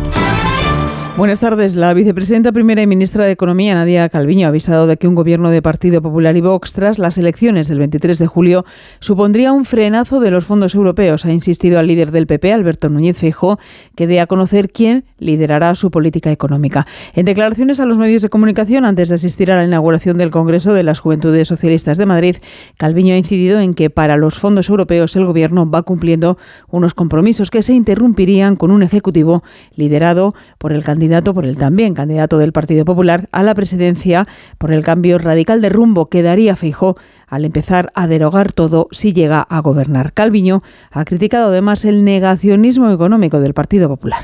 El Partido Popular ha tomado el marco mental de Vox incluso para el negacionismo. Eh, son negacionistas de las vacunas, son negacionistas del cambio climático y ahora también son negacionistas económicos. Eh, chocan contra la razón y contra la realidad de los datos. Y es que todos los datos nos muestran que la economía española ya ha recuperado el nivel de PIB prepandemia, que el crecimiento se ha acelerado en esta primera parte del año. Acto en marcha, además, en Salamanca del Partido Popular con su presidente, con Núñez Feijóo, que está clausurando un acto sobre familia y políticas sociales que acaba de concluir y por eso ha situado a las familias en el epicentro del programa electoral de su partido, con menos impuestos y mucha más conciliación. Redacción en Salamanca, Diana Pérez, buenas tardes.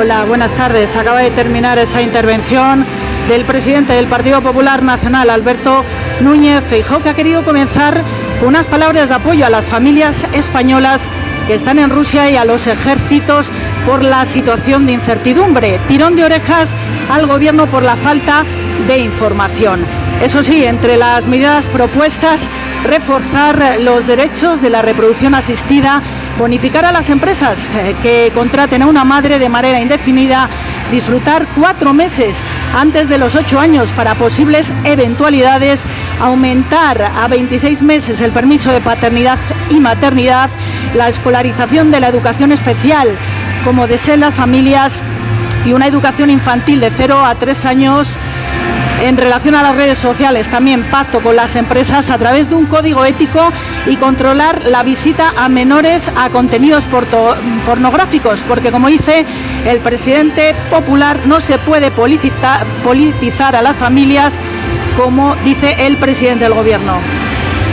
Más declaraciones políticas en esta jornada. El líder del grupo de Junts per en el Ayuntamiento de Barcelona, Xavier Trias, ha afirmado que él no se negaría, no, él no negaría negociar la investidura del candidato del PP en las próximas elecciones generales del 23J si no pacta con Vox y siempre y cuando Feijó se comprometa a respetar la lengua catalana. Onda Cero Barcelona, Georgina Boisareu. El líder de Junts en Barcelona, Xavier Trias, no cierra la puerta a negociar una posible investidura del líder del Partido Popular, Alberto Núñez Fejo, después de las elecciones del 23 de julio. Eso sí pone algunas condiciones, que no pacte con Vox y que se comprometa a respetar la lengua catalana. Si se cumplen estas dos cosas, dice Trias en una entrevista en el diario Ara, no vería mal investir a Feijó como presidente del gobierno. Trias apunta también a la necesidad de pactar una situación situación económica más beneficiosa para Cataluña, similar a la que tiene el País Vasco.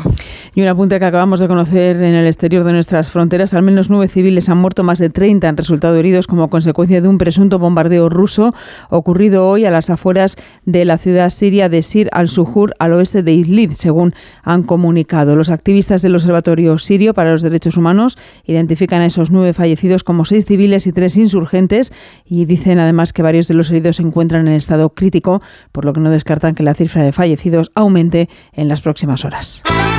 Deporte, Rafa Fernández. Y seguimos atentos al Mundial de Motociclismo. En el Gran Premio de Países Bajos acaba de concluir la carrera de Moto 2 y además con polémica, Chechu Lázaro con polémica y primero con victoria del piloto británico Jake Dixon, se ha estrenado en lo más alto del podio en una espectacular carrera que ha tenido el japonés Ogura segundo. Y decíamos polémica porque Pedro Acosta ha terminado en tercera posición, pero ahora mismo es una tercera posición provisional porque hay una reclamación por este resultado del piloto murciano después de que tuviera que realizar una penalización de long lap en la que se aprecia en las imágenes que pisa el verde y por tanto tendría que repetirla, pero no le han indicado eso en carrera, ha llegado hasta el final y ahora mismo Pedro Acosta está en la tercera posición, una tercera posición que le haría además recuperar puntos en la general, se quedaría a 8 puntos del líder Tony Arbolino. A partir de las 2 de la tarde arrancará la carrera de MotoGP con la pole de Marco Bezzecchi. Segundo saldrá Peco Bañaya. Sexto Alice, Espargaró. Sexto el mejor español.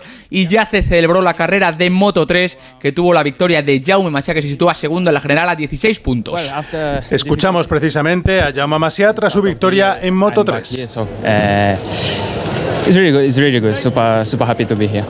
Big congratulations. Y que creo que era el momento de empezar a, a apretar un pelín más. Eh, es, son difíciles estas carreras porque pelear con todos es, es, muy difícil, pero bueno, al final hemos hecho lo que hemos podido y, y hemos ganado.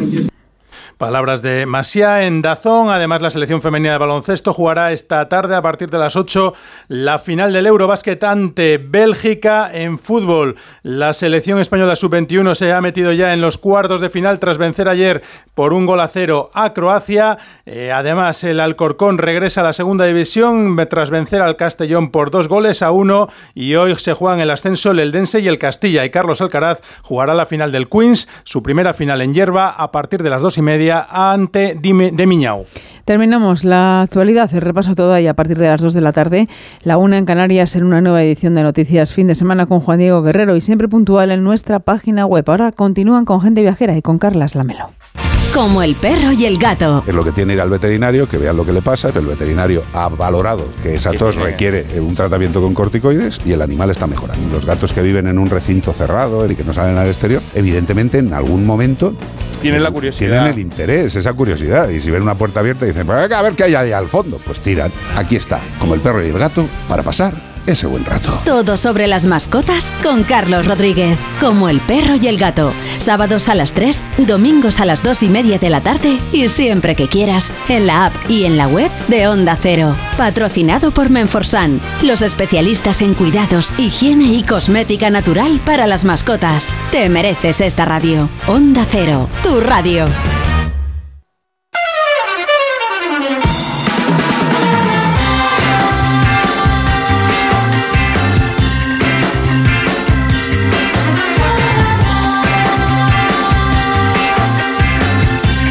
Gente Viajera, el programa de viajes de Onda Cero con Carlas Lamelo.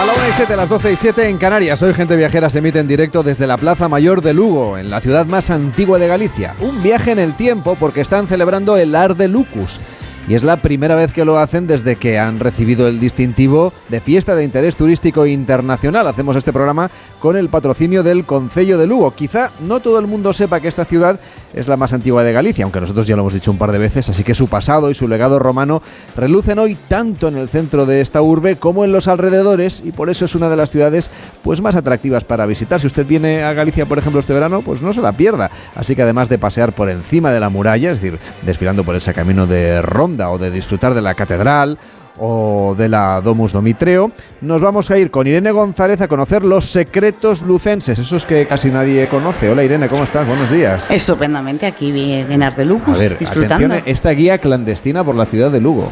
Pues mira, hay tantas cosas que ver en Lugo que, bueno, es porque estamos hablando de una ciudad que fue fundada por Paulo Fabio Máximo en el año 25 a.C. y fue una ciudad mm, odiada por los árabes porque desde aquí partieron los héroes para Covadonga en el año 718 y aquí ante sus muros, bueno, pues fue un poco humillada la media luna en el año 720 y desde aquí eh, le partieron, desde esta parte, partieron los hidalgos gallegos, descendientes de los que habían sido el terror de Roma, hasta el día en que la Lucus Céltica se se convirtió en la Lucus Augusta de los emperadores. Luego está llena de curiosidades y de sorpresas que por su gran y rico patrimonio pues la mayoría de las veces pasan desapercibidas. Y es que hay que recordar, la Melo, que Lugo tiene tres bienes patrimonio de la humanidad por la UNESCO, como ya hemos hablado, la muralla, la catedral y el camino primitivo. Lo que pasa es que tú, Irene, has preferido hacerte fotos con los romanos, no con el patrimonio. que te he visto. Es que hay que ver todo, hay que ver, integrarse en el ambiente, hay que ver todo. Mm, la melo. O sea, si venimos, venimos. Tú te, dejabas llevar como una esclava, perdona que te lo diga. Totalmente, ¿qué le vamos a hacer? Donde fueres, haz lo que vienes. Bueno, pues con estos antecedentes, esa riqueza, ¿qué es lo que podemos de, descubrir de ese Lugo que seguramente no aparezca en las guías turísticas? Pues mira, para empezar, Lugo tiene la única muralla romana del mundo, que ya hemos hablado de ella, pero yo recomendaría que pues que trasteen un poco por la parte que mira hacia la ciudad, porque hay algunos locales comerciales que son muy interesantes, ¿no? Así que recomiendo no verla solo por encima, sino bueno, recorrer todas sus aristas.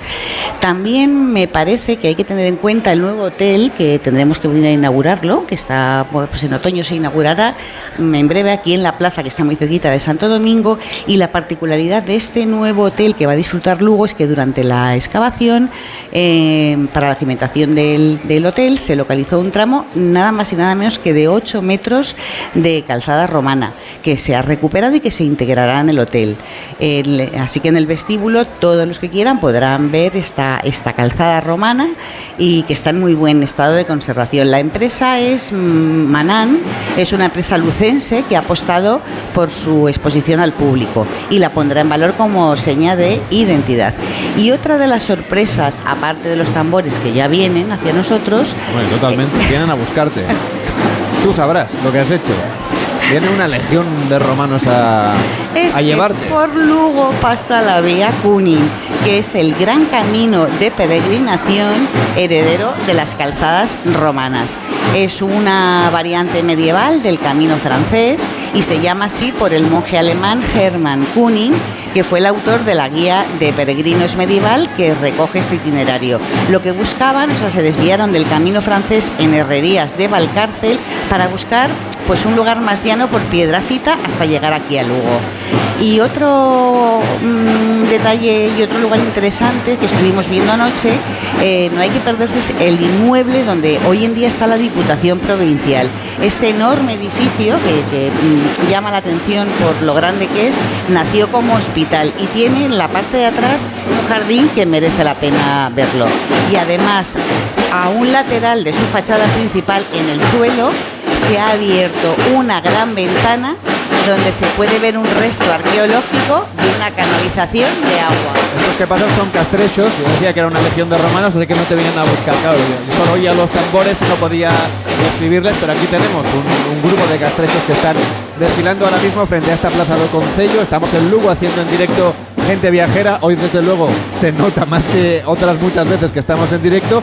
Como Víctor Herranz, que está por ahí con el inalámbrico de Onda Cero, intentando encontrar los rincones de este Arde Lucus. Víctor, ¿a dónde te has acercado ahora? Pues mira, estoy encima de un promontorio de, de huesos de romanos, porque aquí la guerra, los castrechos se la toman en serio. No, no, se han comido las cabezas y, y no han dejado nada. No han dejado de nada. Bueno, nos han puesto un promontorio aquí para que nos subamos y tengamos buena cobertura.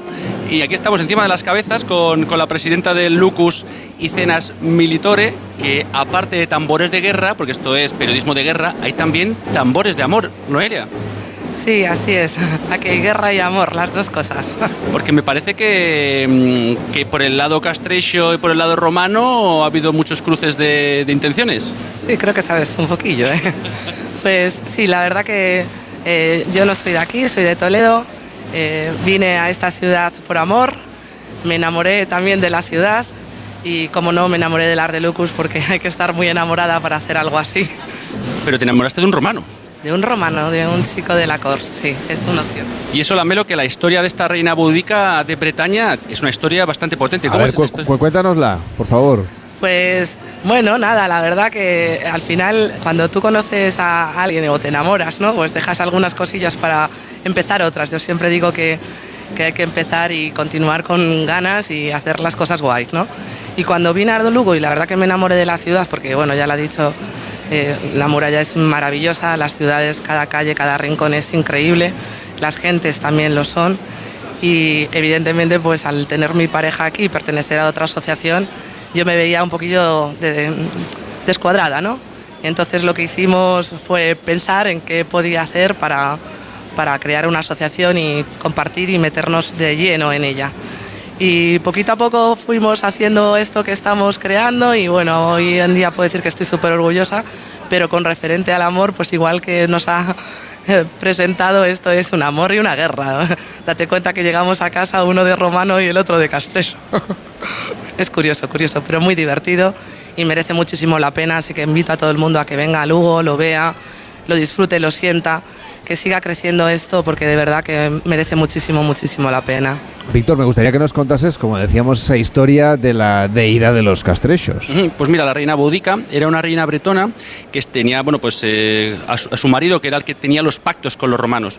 Cuando este señor falleció, las hijas heredaron pues, los títulos, porque la mujer castrecha era una mujer independiente y tenía autoridad sobre política, sociedad, economía, etcétera.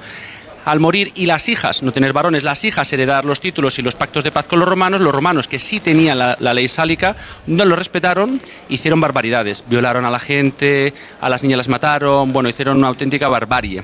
¿Qué pasó? Pues estas, estas que son de armas tomar, en los caminos, con cuchillos, con piedras, hicieron añicos a las legiones romanas y eso es lo que se celebra esa tribu, esa tribu de mujeres empoderadas, lo que se celebra aquí en esta, en esta tribu de, de Icenas Milatore de Luzus.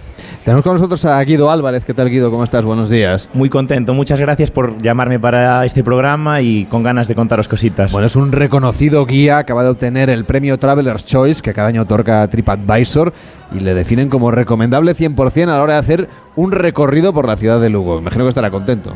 La verdad que sí, porque este tipo de premios ayudan un montón a que los viajeros descubran eh, los proyectos como el mío.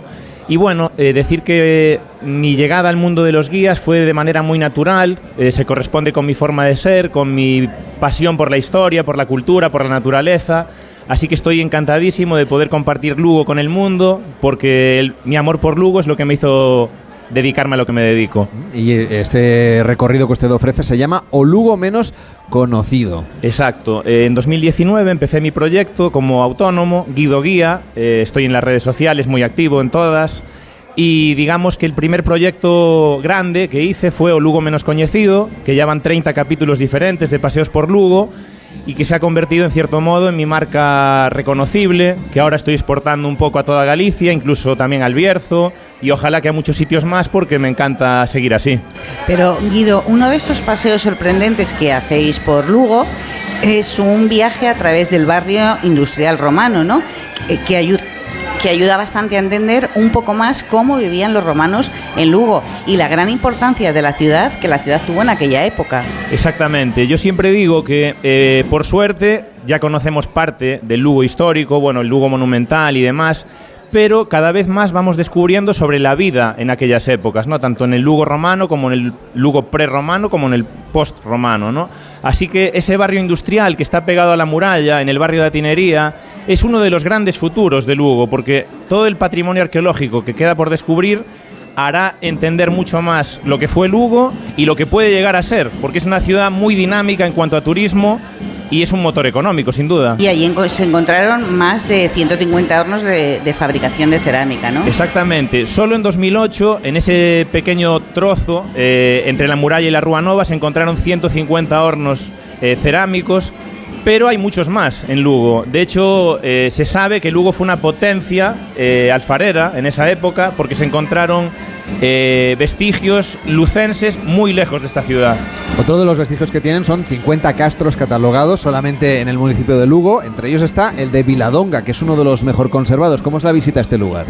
Pues bueno, el, el Lugo Castrecho, el Lugo Galaico o el Lugo Celta, porque la verdad que siempre hay ese debate a la hora de ponerle nombre, eh, yo creo que es fundamental para entender la historia galega y también para entender por qué los romanos vinieron aquí. No vinieron a un lugar despoblado, no vinieron a un lugar sin razones para quedarse, ¿no? Ellos llegaron a un sitio donde había mucha población dispersa, bien típico de Galicia, ¿no? La dispersión geográfica, así como hoy tenemos muchas aldeas, en aquel momento había muchos castros y efectivamente el castro de Viladonga, que está muy cerca de Lugo, eh, es uno de los castros mejor conservados y que los visitantes disfrutan mucho porque ayuda a entender mucho más esa época.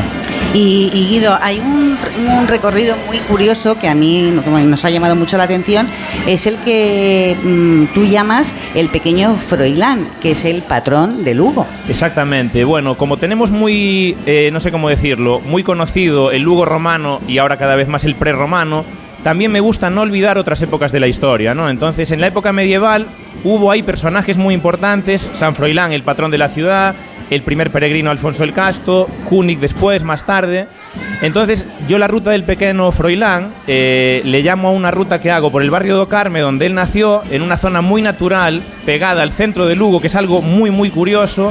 Y donde yo imagino a ese pequeño Froilán, es decir, no tanto al santo, sino al niño Froilán, paseando por la naturaleza, yendo al río y disfrutando de estas joyas de Lugo. Y también el Lugo contemporáneo, porque tienen ustedes una ruta sobre arte urbano, sobre graffiti, decía antes la alcaldesa, que es uno de los elementos más singulares de la ciudad de Lugo. Sí, la verdad que yo, aparte del barrio do Carme y este pequeño Froilán, el otro tema que me ha hecho más reconocido es el arte urbano, porque bueno, yo crecí en los patios de los colegios e institutos de Lugo jugando al básquet y viendo cómo nacía el movimiento grafitero lucense, así que cuando me hice guía traté de poner eso en valor después de mi experiencia viajando y viviendo en el extranjero, que viví en varios países, y siempre vi que el arte urbano se valora en todos los lugares. Entonces digo, en Lugo tenemos que valorarlo porque además tenemos nada menos que más de 20 artistas en activo en una ciudad de 100.000 habitantes. Ahora tenemos el mejor mural del mundo del 2021 el actual de Joe 33 de la Castrecha también va en camino de seguro muchos premios, así que el arte urbano lucense hay que descubrirlo. A tenerlo en cuenta. Y una historia que, que me ha llamado mucho la atención es la, la, historia de Alfonso Ocasto, que fue el primer peregrino de la historia que, que fue hacia Santiago. Exactamente. Alfonso Ocasto empezó su peregrinaje en Oviedo hasta Santiago, lógicamente, y atravesó la ciudad de Lugo. Pero no solo esto, él se crió en las montañas de Ocourel, que están en nuestra provincia, y se educó en el monasterio de Samos, un monasterio benedictino del siglo VI, eh, donde él se educó, así que tuvo mucha relación con Lugo, y dentro de ese peregrinaje siempre se recuerda su fascinación y admiración por la que ya era una ciudad milenaria en aquel momento, y que utilizó esa inspiración a la hora de construir en Oviedo tanto la catedral como distinta arquitectura civil. Guido, yo sé que se conoce mucho la ciudad de Lugo por la gastronomía, tienen ese emblema de para comer Lugo. ¿Qué recomendaciones nos harías tú como guía experto en la ciudad? Bueno, yo lo que más recomiendo es ir de tapas, porque de esa manera, eh, bueno, Lugo además tiene una característica, que es que eh, la, La- ruta... las tapas aquí son XL. Hay que Exactamente. a la gente viajera. Es lo que te iba a decir, es calidad, variedad y cantidad, las tres cosas, ¿no? Y además a buen precio. Entonces, haciendo una ruta, eh, yendo a distintos bares, pues podremos probar muchas especialidades distintas. Está claro que el pulpo es nuestro plato estrella, también el con congrelos, la empanada, los quesos de la provincia de Lugo, que son varios denominación de origen, como el Arzúa Ulloa, Cebreiro, San Simón da Costa. Así que la verdad que hay que probar muchas cosas en Lugo. Ya que hablabas de gastronomía, Irene, tú también tienes una propuesta. Pues sí, porque nosotros somos viajeros de buen comer, la Melo. Y, y- Está mal que lo digamos, creo. Pues sí, bueno, pues, hay que com- esto es como lo de los romanos, hay que probar de todo. Eh, mm, siempre buscamos, ¿no? Y me, me ha llamado mucho la atención una curiosidad muy dulce, que son las rosquillas que elaboran las monjas de clausura del convento que está muy cerquita de aquí, en la Plaza de Santo Domingo muy cerca del monumento bimilenario que está representada por esa gran águila. Y es mm, me ha hecho mucha gracia porque estas rosquillas las puedes comprar en la farmacia, que está muy cerca del convento, aunque también la venden en otros lugares. Y bueno, también el tema del pulpo que nos hablaba nuestro guía, mm, tiene una historia, tiene una tradición. Este plato surgió en el siglo XII cuando los pescadores de la costa lo usaban como medio de pago en sus transacciones comerciales porque se podía conservar durante bastante tiempo, ¿no? Ah, Seco, no como lo tomamos ahora. Seco, Claro, seco. se secaba. seco. Ahora, ¿no? Ahora Fresco no se lo mete, podemos, se fresquito, mete en lo fresquito. caldeiro, ¿no? O caldero, fresquito, Exacto. lo tomamos. Y bueno, yo recomendaría visitar ah, la- las Rúas Fontiñas porque hay varias pulperías eh, de mesas alargadas que todo el mundo, los comensales, se conozcan o no, comparten la mesa. Y bueno, también recomendaría eh, dar una vuelta por el cinturón verde del río Rato, que mm, son dos cinturones que están muy próximos pero no están unidos y parece ser que en nada los van a unir y que se acercan al antiguo molino que es muy bonito que hoy acoge el mesón Terras Dominio para disfrutar bueno del, del paseo del rato eh, y del cinturón verde de Lugo. Pues Guido Álvarez, muchísimas gracias por acompañarnos y a seguir disfrutando del Art de Lucus. Hasta la próxima. Muchísimas gracias y volved todos los años. Y claro, nosotros encantados, vamos, Volveremos, nos, nos ha encantado la experiencia y por supuesto que vamos a regresar. Ya había estado aquí gente viajera hace, otras ediciones de, de este Art de Lucus que por primera vez es fiesta de interés turístico internacional. Hacemos una y seguimos hablando de la buena comida y de la buena gastronomía de la ciudad de Lugo. Carlas Lamelo, gente viajera. El plazo para solicitar el voto por correo finaliza el 13 de julio. Puedes realizar tu solicitud de forma online a través de la página web correos.es. O si lo prefieres, en cualquier oficina de correos. Te recomendamos que realices tu solicitud lo antes posible para evitar esperas. Correos. Nueva victoria de Carlos Alcaraz que ha culminado dibujando un misterioso mensaje. ¿Qué nos quiere decir Carlos? Carlos se aproxima. Bueno, estamos expectantes. ¿Qué significa tu mensaje?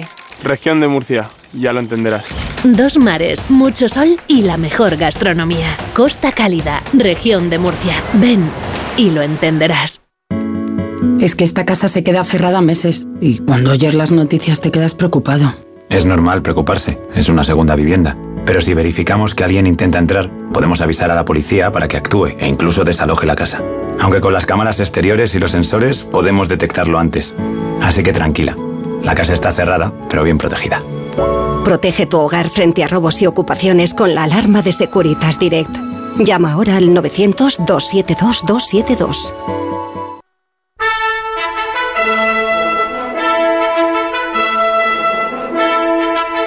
En Onda Cero, Gente Viajera, Carlas Lamelo.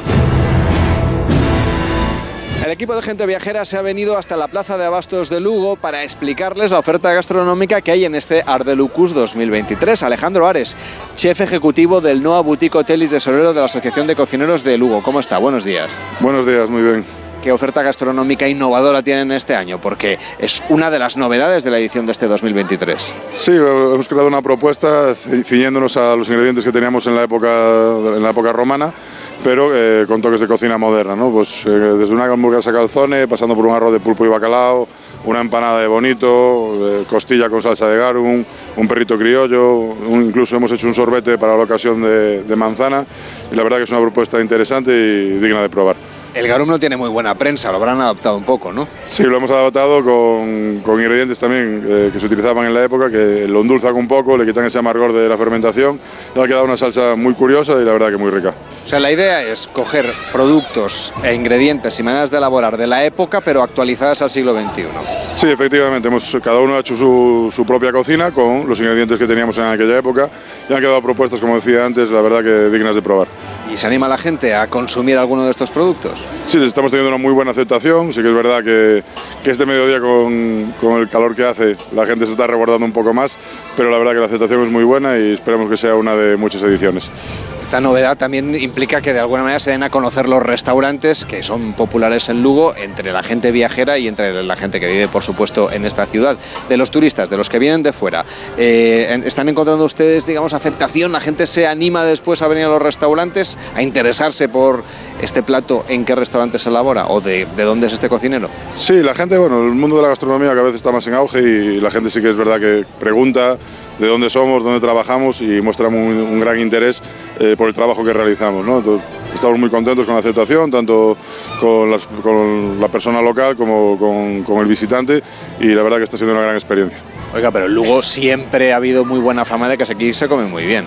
Sí, bueno, de ahí el lema para comer Lugo. La verdad que eh, para eso es uno de los motivos por los que hemos creado la asociación, ¿no? para dar a conocer la gastronomía de la provincia, porque sí que es verdad que la gente lo sabe, pero estamos como diríamos un poco por detrás de del resto de las provincias y hemos generado, creado esta asociación para darnos a conocer y dar a conocer lo, el buen producto y la buena materia prima que tenemos y la buenos cocineros que tenemos en la provincia. Pues ya lo saben, para comer, Lugo, Alejandro Ares, chef ejecutivo de Noa Boutique Hotel y tesorero de la Asociación de Cocineros de Lugo. Que vaya bien el Ardelucus, hasta la próxima. Muchísimas gracias, un saludo.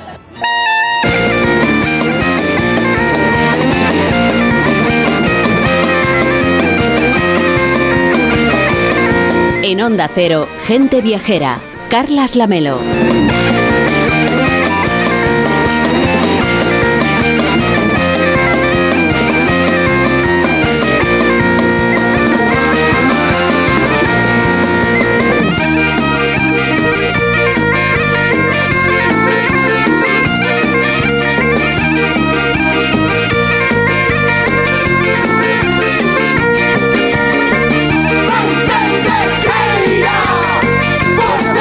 Vuelta otra vez aquí frente a la Plaza del Concello, bueno, frente al Concello de Lugo, estamos justamente en los soportales que acogen a este ayuntamiento de Lugo haciendo el programa en directo, gente viajera en motivo del Ar de Lucus y nos escuchan gracias a José Eduardo Martínez Dorado, que está con nosotros aquí en Lugo, y a Nacho Arias y a Sergio García, que están en los estudios centrales de Madrid. Y como decíamos, si hay algo importante en Lugo, es comer y comer bien. Vamos a hablar de la gastronomía lucense. Nos acompaña Héctor López, chef del restaurante España. ¿Qué tal? Muy buenos días. ¿Qué tal? Buenos días. Y también está con nosotros Nicolás Vázquez Fernández, gerente del restaurante Campos. ¿Qué tal está? Muy buenos ¿Qué tal? Muy buenos días. La, la idea de, de- de juntar aquí a, a- a dos eh, restaurantes siempre es hablar de la gastronomía de Lugo, pero lo que me han contado es que aquí los restaurantes entre ustedes cooperan muchísimo. De hecho, nos lo contaba el, ¿no? el- desde la Asociación de Cocineros, que, que no hay rivalidad para entendernos. Sí, bueno, yo creo que, que en Lugo, eh, en Lugo y yo lo que conozco por suerte, eh, nuestra profesión tiene un gran compañerismo y, y aquí así pues lo demostramos que yo creo que somos todos compañeros, eh, somos todos amigos, eh, colegas y al final pues, pues como decís no hay competencia, hay compañerismo y yo creo que es eh, una de las cosas más bonitas de nuestra profesión, ¿no? Hablamos de cada uno de, de sus restaurantes. Por ejemplo, en el caso del restaurante Campo, está situado en un edificio del siglo XVIII, tiene 70 años de, de trayectoria a sus espaldas. El restaurante Campos es toda una institución en esta ciudad, una propuesta gastronómica de tradición, de vanguardia. Claro, aquí seguramente es todo un poquito más fácil porque el producto es, es muy bueno, el que hay en la provincia de Lugo, ¿no? Pues la verdad que sí, el, el producto siempre es lo que más ayuda porque es la, la verdad de la cocina que se ofrece y que se propone. Y si hay verdad, pues yo creo que no, no hay mucho que discutir, ¿no? Después de ello. Si yo fuera por primera vez a su restaurante, ¿qué es lo que nos sugeriría? A ver, nosotros lo que más trabajamos en este caso son pescados, todo de las rías, de costas de Galicia, pescado fresco, pescado salvaje, con una elaboración que cuide mucho el producto y que a la vez afine esos paladares que buscan, pues, pues esa verdad de la que te hablaba antes. ¿Notan ustedes, por ejemplo, que en festividades como esta o en el San Froilán, pues eh, se anima mucho la gente a, disfrutar de los restaurantes? O más bien como es todo en la calle, pues ah, no sé si es el mejor día para, para los que tienen un restaurante. A ver, es, hay tantísima gente que hay para todo. Hay quien disfruta únicamente la calle, hay quien disfruta la calle mezclada con gastronomía y hay quien cae buscando solo la gastronomía. Entonces yo creo que es una fiesta que es muy favorable para todos los sectores económicos de la ciudad y para la hostelería en concreto, yo creo. Decíamos, Nicolás, que llevan ustedes ya varias generaciones. ¿Cuál es el origen del- del- de esta saga familiar, ya podríamos decir, dedicada a los fogones? Pues el origen en especial mi abuela en el año 52 montaron el restaurante, era una, bueno, montaron la taberna y poco a poco pues se dieron cuenta de que mi abuela no, no lo hacía nada mal, la cosa fue, fue creciendo y ahí seguimos 71 años después y que siga. Que nos cuentan que, por ejemplo, una de las recetas míticas de aquella época y que sobrevive, en la carta, claro, es la perdiz a la cazadora. Efectivamente, jornadas de caza que llevamos 65 años, eso es sobre todo en, en noviembre empieza la temporada, en octubre, perdón, y hasta enero. Y después ese plato se mantiene pues tal cual lo hacía ella en, en homenaje a ella y a los clientes que lo siguen disfrutando hoy día. ¿Y cómo lo preparan? ¿Perdón? ¿Cómo lo preparan? Es un estofado tradicional del todo, un chup chup, como suele decir la gente, ¿no? Tiempo, tiempo, tiempo y cariño, el producto y sin mucho más, porque el secreto tampoco lo podemos decir. Ah, está claro. Luego otro producto también muy de aquí es la lamprea, que también la preparan ustedes a la bordelesa. Otro producto de temporada. Dicen que el ser vivo más antiguo que, que resiste vivo ahora mismo sobre la Tierra, que es en febrero, marzo, la temporada plena de ella y clientes que nos visitan desde hace muchos años, cada año solo por ese plato. Y supongo que también recibirán a viajeros, ¿no? De, de muchas partes del mundo que se acercan a Lugo. Lo hablábamos antes Héctor y yo, que Lugo está creciendo además exponencialmente a- en modo turístico, ¿no? Que cada vez tiene más fama el interior de Galicia, no solo la costa, que sigue ahí. Y creo que Lugo en concreto tiene mucho que ofrecer, empezando por tener algo que solo existe aquí en todo el mundo, que es una muralla romana con el, bueno, pues con el perímetro completo. Y creo que todavía deberíamos explotarlo más y que se conozca más. Y, y ya que estamos hablando de todos estos temas que tienen que ver con la gastronomía, con la cocina, Héctor, desde el restaurante España, ustedes son un referente. Hace- no hace mucho que hablamos de su stick tartar en el programa, porque evidentemente se, se ha posicionado como el mejor de España, pero por si algún oyente aquel día no estaba escuchando, ¿cuál es el secreto de este stick tartar? Bueno, pues mira, coincidimos un poquito con, con un poquito no, todo con Nicolás. Al final es la materia prima. Nosotros hacemos un stick tartar de buey eh, con los bueyes que criamos nosotros en, en nuestra finca y bueno, pues tenemos la suerte de poder criarlos, de poder mimarlos, alimentarlos y darles la vida que quieren y eso al final pues se refleja en el, en el plato, ¿no? Sin esta calidad de la carne pues, pues no sería posible este plato. Esa trazabilidad de la que hablaba antes la alcaldesa, ¿no? ¿Cómo, cómo es el proceso? Sí, eh, la trazabilidad es muy importante, es un lujo para cualquier cocinero saber de dónde viene el producto que está cocinando. Eh, cada vez tenemos la, la trazabilidad más clara en muchos productos, pero nosotros en este caso, en el caso del buey, pues tenemos la suerte de, de hacer todos los pasos. Hacemos el paso de la cría, del engorde, el sacrificio, la maduración, todos los pasos eh, del buey, desde que está en la finca hasta que está en el plato, digamos, pues pasa por, por nosotros. Y bueno, pues es una ventaja el poder controlarlos todos. ¿Y cómo es esa finca, ese lugar donde se crían todos estos bueyes que luego después acabarán en la cocina? Bueno, es una finca a 30 kilómetros de Lugo, en Puerto Marín, a 25 kilómetros, eh, y la verdad lo que pretendemos es que los bueyes vivan en estado de sem- semilibertad, eh, están sueltos en, en una finca muy grande, eh, donde tienen más de una hectárea por, por buey, eh, el alimento es totalmente natural y después te decía la forma de vida que es muy importante para esta última calidad de, de la carne, ¿no? una forma de vida súper tranquila eh, y después pues el engorde final y el, el sacrificio y, el- y la maduración de la carne. Y en este caso, por ejemplo, para ir combinando todo este menú que estamos proponiéndole a la gente viajera para una buena, un buen almuerzo lucense. Nicolás, a ver, de postre, ¿qué nos propone? Pues tenemos desde hace tres años un postre estrella que se llama cappuccino. En este caso son unas mil hojas de pasta filo azucarada, una mousse de café, efectivamente, y una, una espuma y reducción de, crema de orujo. En este caso ya unos profiteroles de nata, helado de nata. Y yo creo que decían que lo han probado, si han, han repetido. Sí, sí, nosotros dimos cuenta del anoche, así que podemos pues decir Si lo dices tú, mejor que, que te lo diga está yo. buenísimo, está buenísimo. desde Muchas luego. gracias. Y, y Héctor, algo de postre, ya a la hora, ya por ser crueles con la audiencia que seguramente estará tomando el aperitivo o a puntito. Muy bien, mira, de postre, entre los muchos postres que vamos cambiando, ahora mismo tenemos una tarta de queso que hacemos con un queso, una tarta de queso muy cremosa que hacemos con un queso gallego, un queso azul, Sabel, eh, que es un queso que es espectacular y le da pues ese toque un poquito de potencia a esta tarta, un postre sencillo pero con, con un punto muy muy bien conseguido.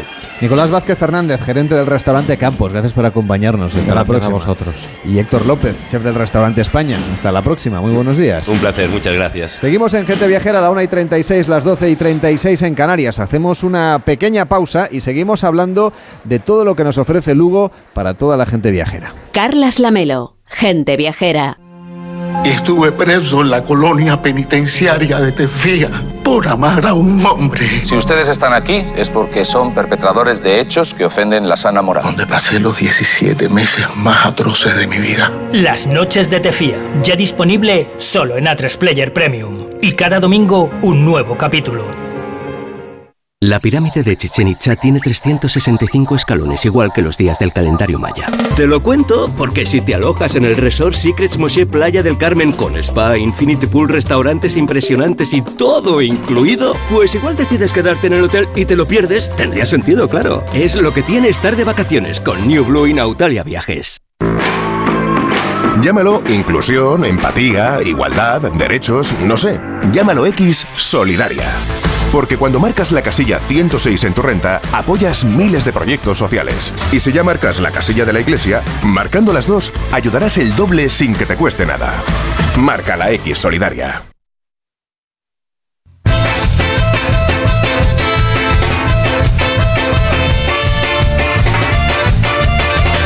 Gente viajera, el programa de viajes de Onda Cero con Carlas Lamelo.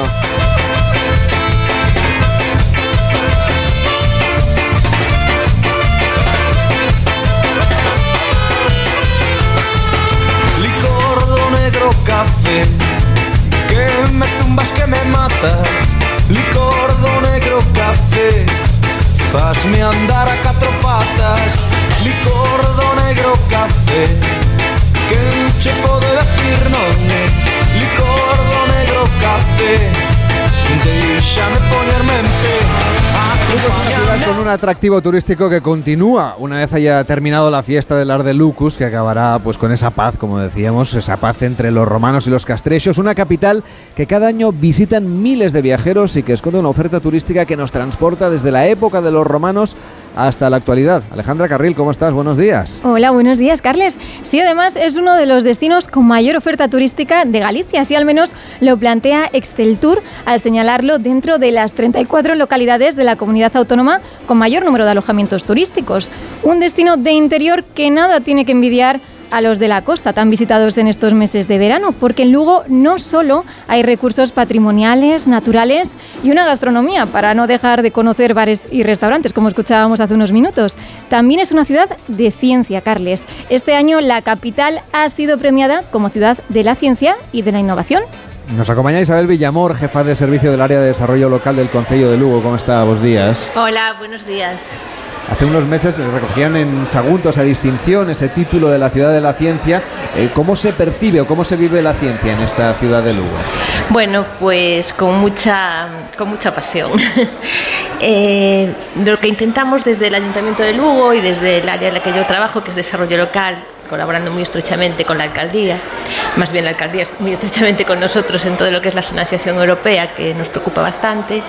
Eh, lo que tratamos es de mm, diseñar proyectos que sean innovadores, eh, pero sin perder de vista lo que es nuestra materia prima, nuestra historia, nuestra, nuestro Lugo verde, nuestro, nu- nuestra situación geográfica, para tratar de alguna forma de construir mm, productos innovadores. Estamos muy conectados también con la universidad, aquí tenemos el campus el campus Terra y eh, dependemos de la Universidad de Santiago, pero es un campus muy vivo, en todo, eh, sobre todo en todo el ámbito eh, No podemos perder de vista que ese es nuestro gran potencial, nuestra, nuestro gran punto fuerte y así se ha mm, visto desde, bueno, desde, desde el principio de los tiempos, desde, la época romana que ahora estamos recreando hasta nuestros días, la potencialidad que tenemos en la, en la gastronomía, precisamente por todo lo que nos rodea en el ámbito de la agricultura y la ganadería.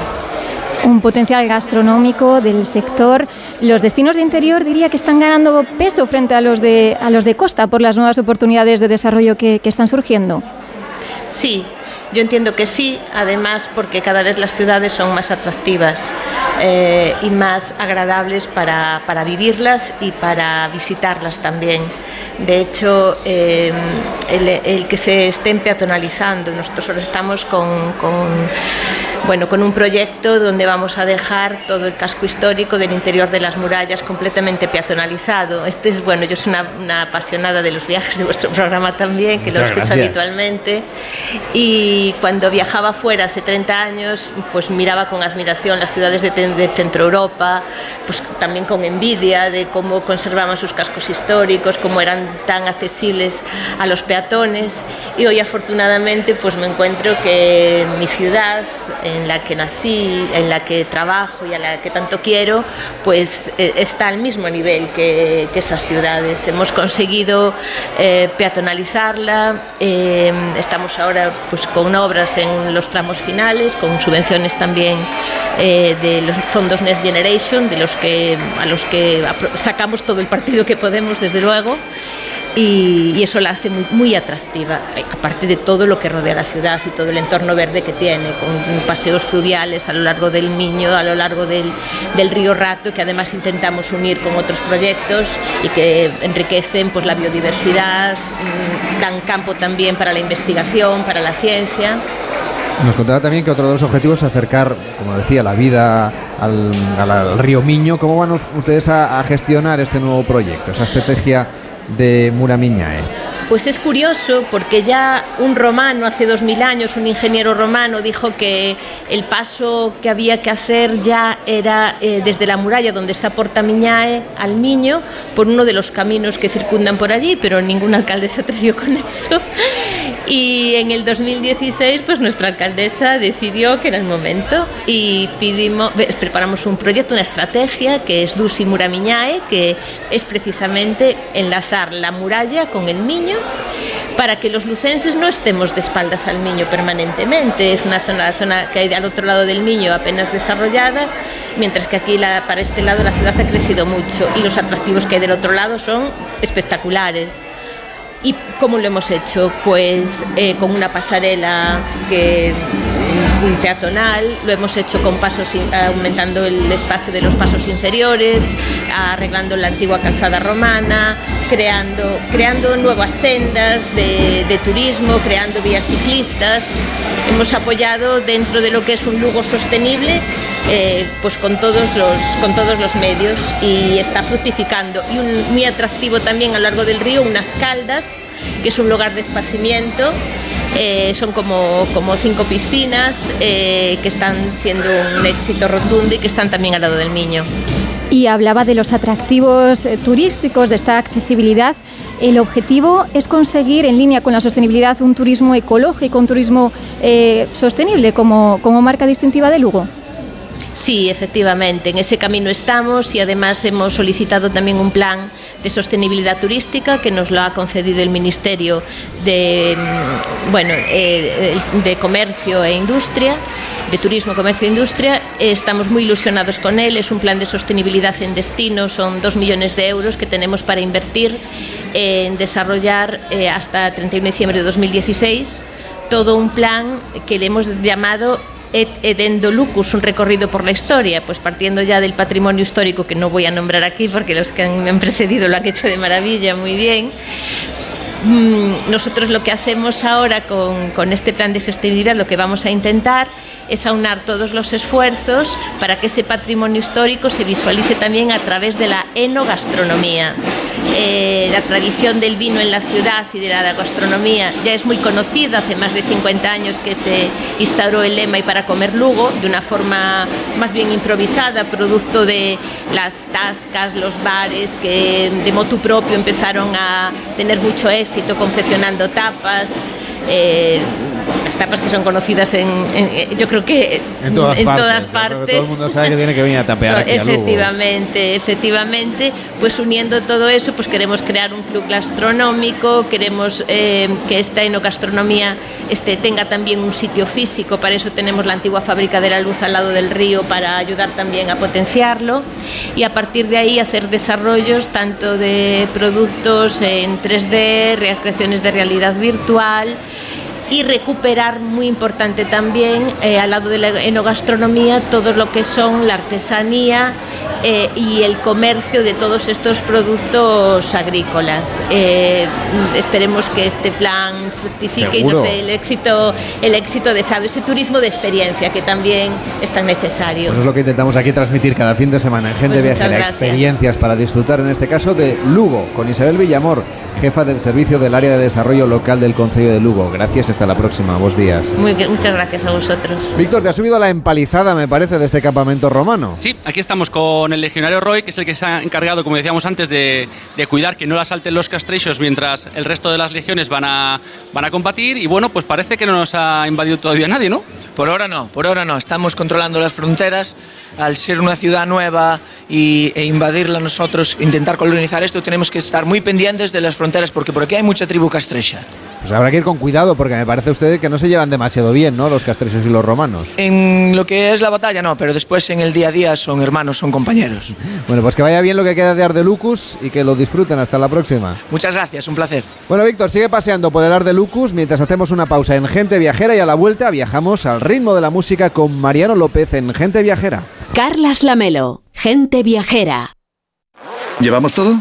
Repasamos juntos, que a ti nunca se te olvida nada. Tenemos los bañadores para el parque acuático, las entradas para el castillo de Manzanares el Real y lo de la visita por Alcalá de Henares. ¿Y el musical? Es verdad, que no se nos olviden las entradas. Las vacaciones de los que saben de vacaciones. El mejor estilo de vida del mundo. Comunidad de Madrid. Quiero un auto que me mole. Nuestra oferta es enorme. Yo mi coche quiero tasar. Nadie le va a pagar más. Si en la huellas quieres buscar, filtra, encuentra y ven a comprar. El de Sevilla de Perlas me va. Te lo traemos de saldo está. 15 días para probar, mil kilómetros para rodar.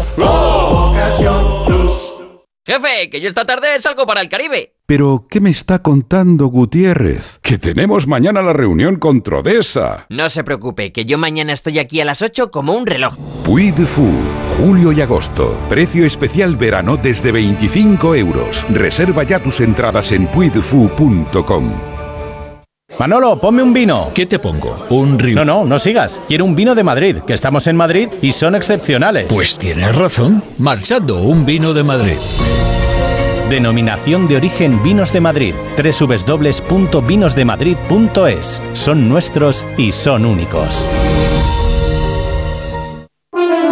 Muchas noticias tienen su origen en las entrevistas de Alsina. ¿Apoya usted al gobierno en la posición que está manifestando? Se pasaría todo el debate de la nación, por lo menos la primera parte, mordiéndose la lengua. ¿Por qué atacó usted con ferocidad al ministro de Usted le da crédito al comisario Villarejo cuando sugiere que el gobierno está vacilando frente a las eléctricas. ¿Usted cree que se sabe todo sobre el 11 de marzo del 2004? Cada mañana la actualidad comienza en más de uno. Con Carlos Alsina. De lunes a viernes desde las 6. Y cuando quieras, en la web y en la app. Al comienzo de la entrevista me prometió usted que me iba a dar una noticia. Está terminando la entrevista y aún no tengo un titular que llevarme a la boca, presidente. Te mereces esta radio. Onda Cero. Tu radio.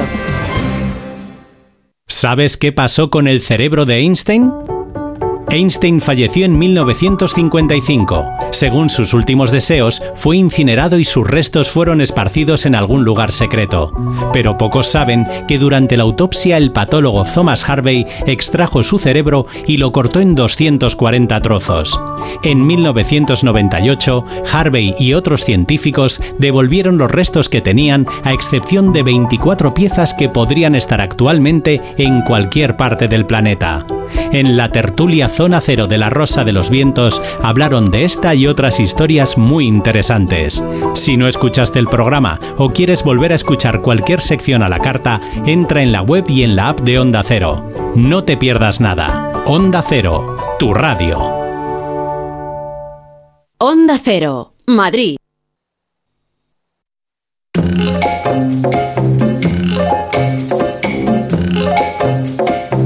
Gente Viajera, sábados y domingos a las 12 del mediodía, con Carlas Lamelo.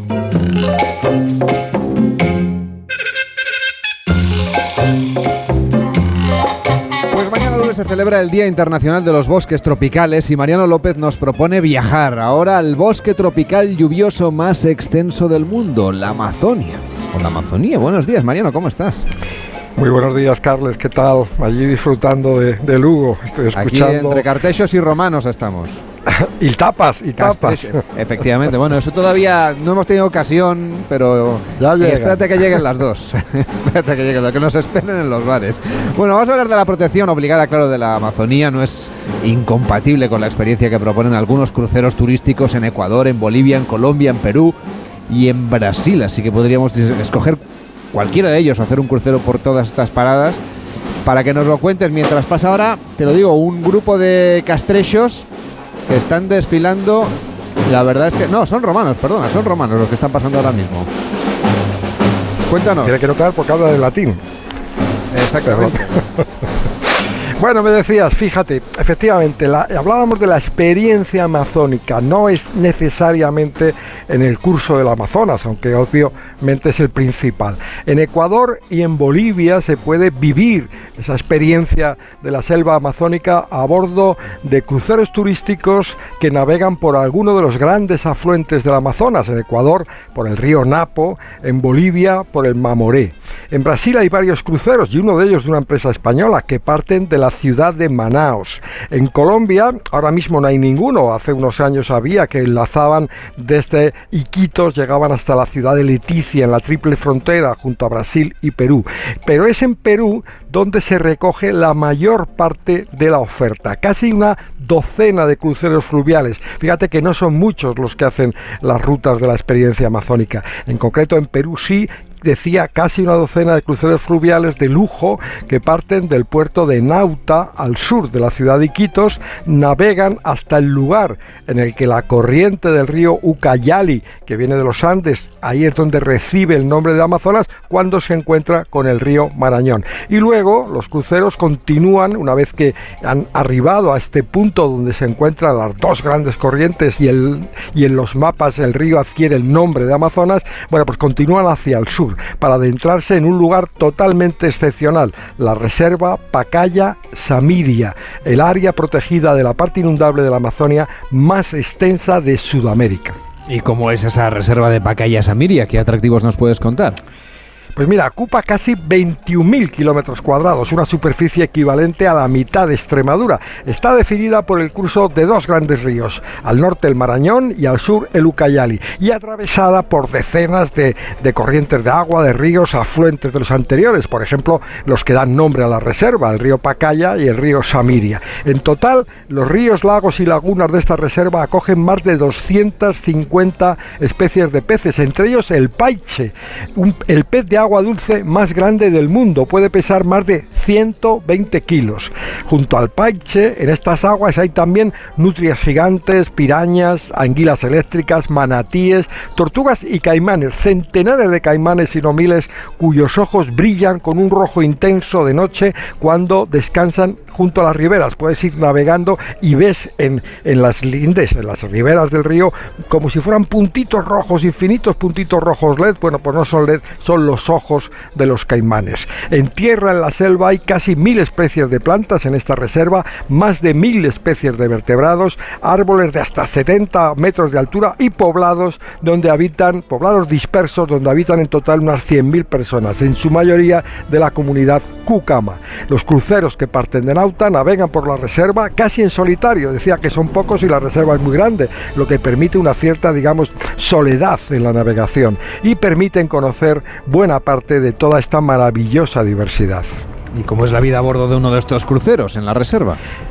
Pues mira, son viajes de unas tres noches, no hay conexión a internet, viajes ni wifi por supuesto, por lo mismo, viajes por canales solitarios, imagínate solamente el barco rodeados por esa inmensidad de la selva, por el grandísimo río, por, por esa corriente de agua y animados los viajes de día, pues el vuelo continuo ves garzas, gavilanes, el martín pescador y de noche están los sonidos emocionantes de la selva. Es una experiencia totalmente feliz en la que cabe la posibilidad de avistar fauna salvaje y entre toda esa fauna salvaje al rey de esta selva, al jaguar.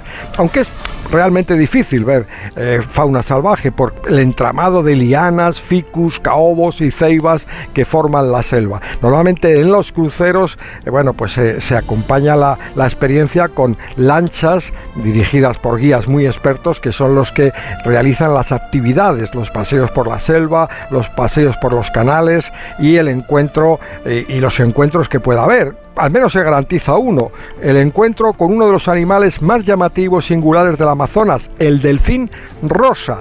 Ver delfines rosas, también llamados bufeos, es un grandísimo regalo de la selva. Los delfines son grises cuando son jóvenes y rosados cuando envejecen, especialmente los machos. Los cruceros te ofrecen incluso la posibilidad de bañarte junto a, a los delfines en aguas en las que hay pirañas, sí, muchas y de varias clases y tamaños, pero rara vez las pirañas se les ocurre acercarse siquiera a los bañistas. Esa imagen de la piraña terrible que ataca a los bañistas es una imagen que ha creado la literatura, han creado la literatura y el cine y el cine de terror. Sobre todo el cine, ¿eh? Aunque... Sobre todo el no cine. Sé yo si me, no sé yo si me... ¿Tú te has bañado con las pirañas?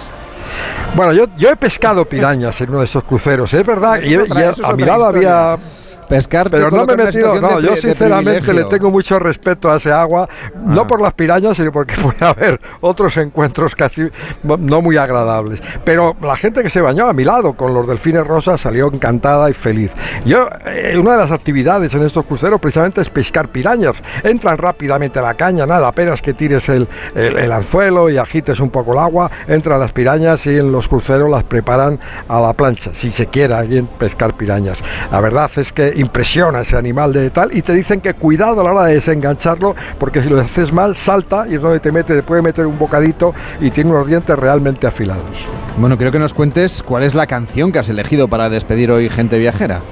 Pues mira, un tema de los Wemblers se llama el grupo, los creadores de la cumbia amazónica, que anoche mismo participaron en la ciudad de Iquitos en el festival del Juane y la Chicha, se llama así, es un festival creado para promocionar el turismo en la región. El Juane es un plato típico que se prepara con arroz, con gallina, con yuca, con huevo, con frijoles y la chicha es jugo de harina de maíz con piloncillo, con miel.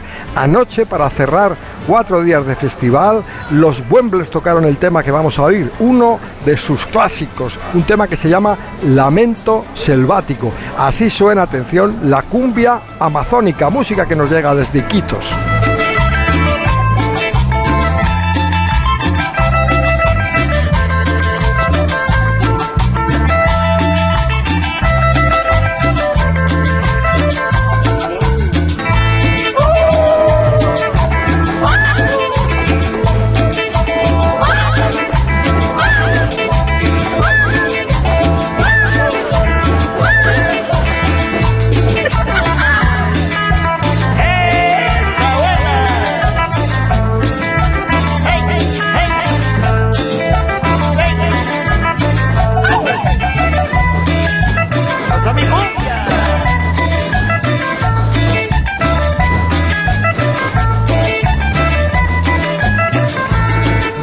Cuídate mucho, hasta la semana que viene.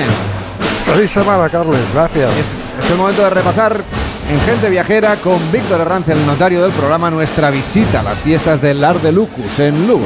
Bueno, pues nos hemos hospedado en el Hotel Torres Núñez, hemos comido en campos, vamos a comer en el restaurante España, hemos visto desfiles, espectáculos, gladiadores, mercadillos, hemos disfrutado de una hospitalidad aquí en Lugo como ninguna otra. Irene ha podido hacerse fotos con gladiadores. Ha sido una experiencia para todos multicolor. Sobre todo la para Irene. Irene, disfruta de los gladiadores. Hasta la próxima. Vamos a ir a comer. Llega Juan Diego Guerrero, nos cuenta qué es lo que ocurre en el mundo en noticias fin de semana. Hasta el próximo fin de semana. Carlas Lamelo, gente viajera. Son las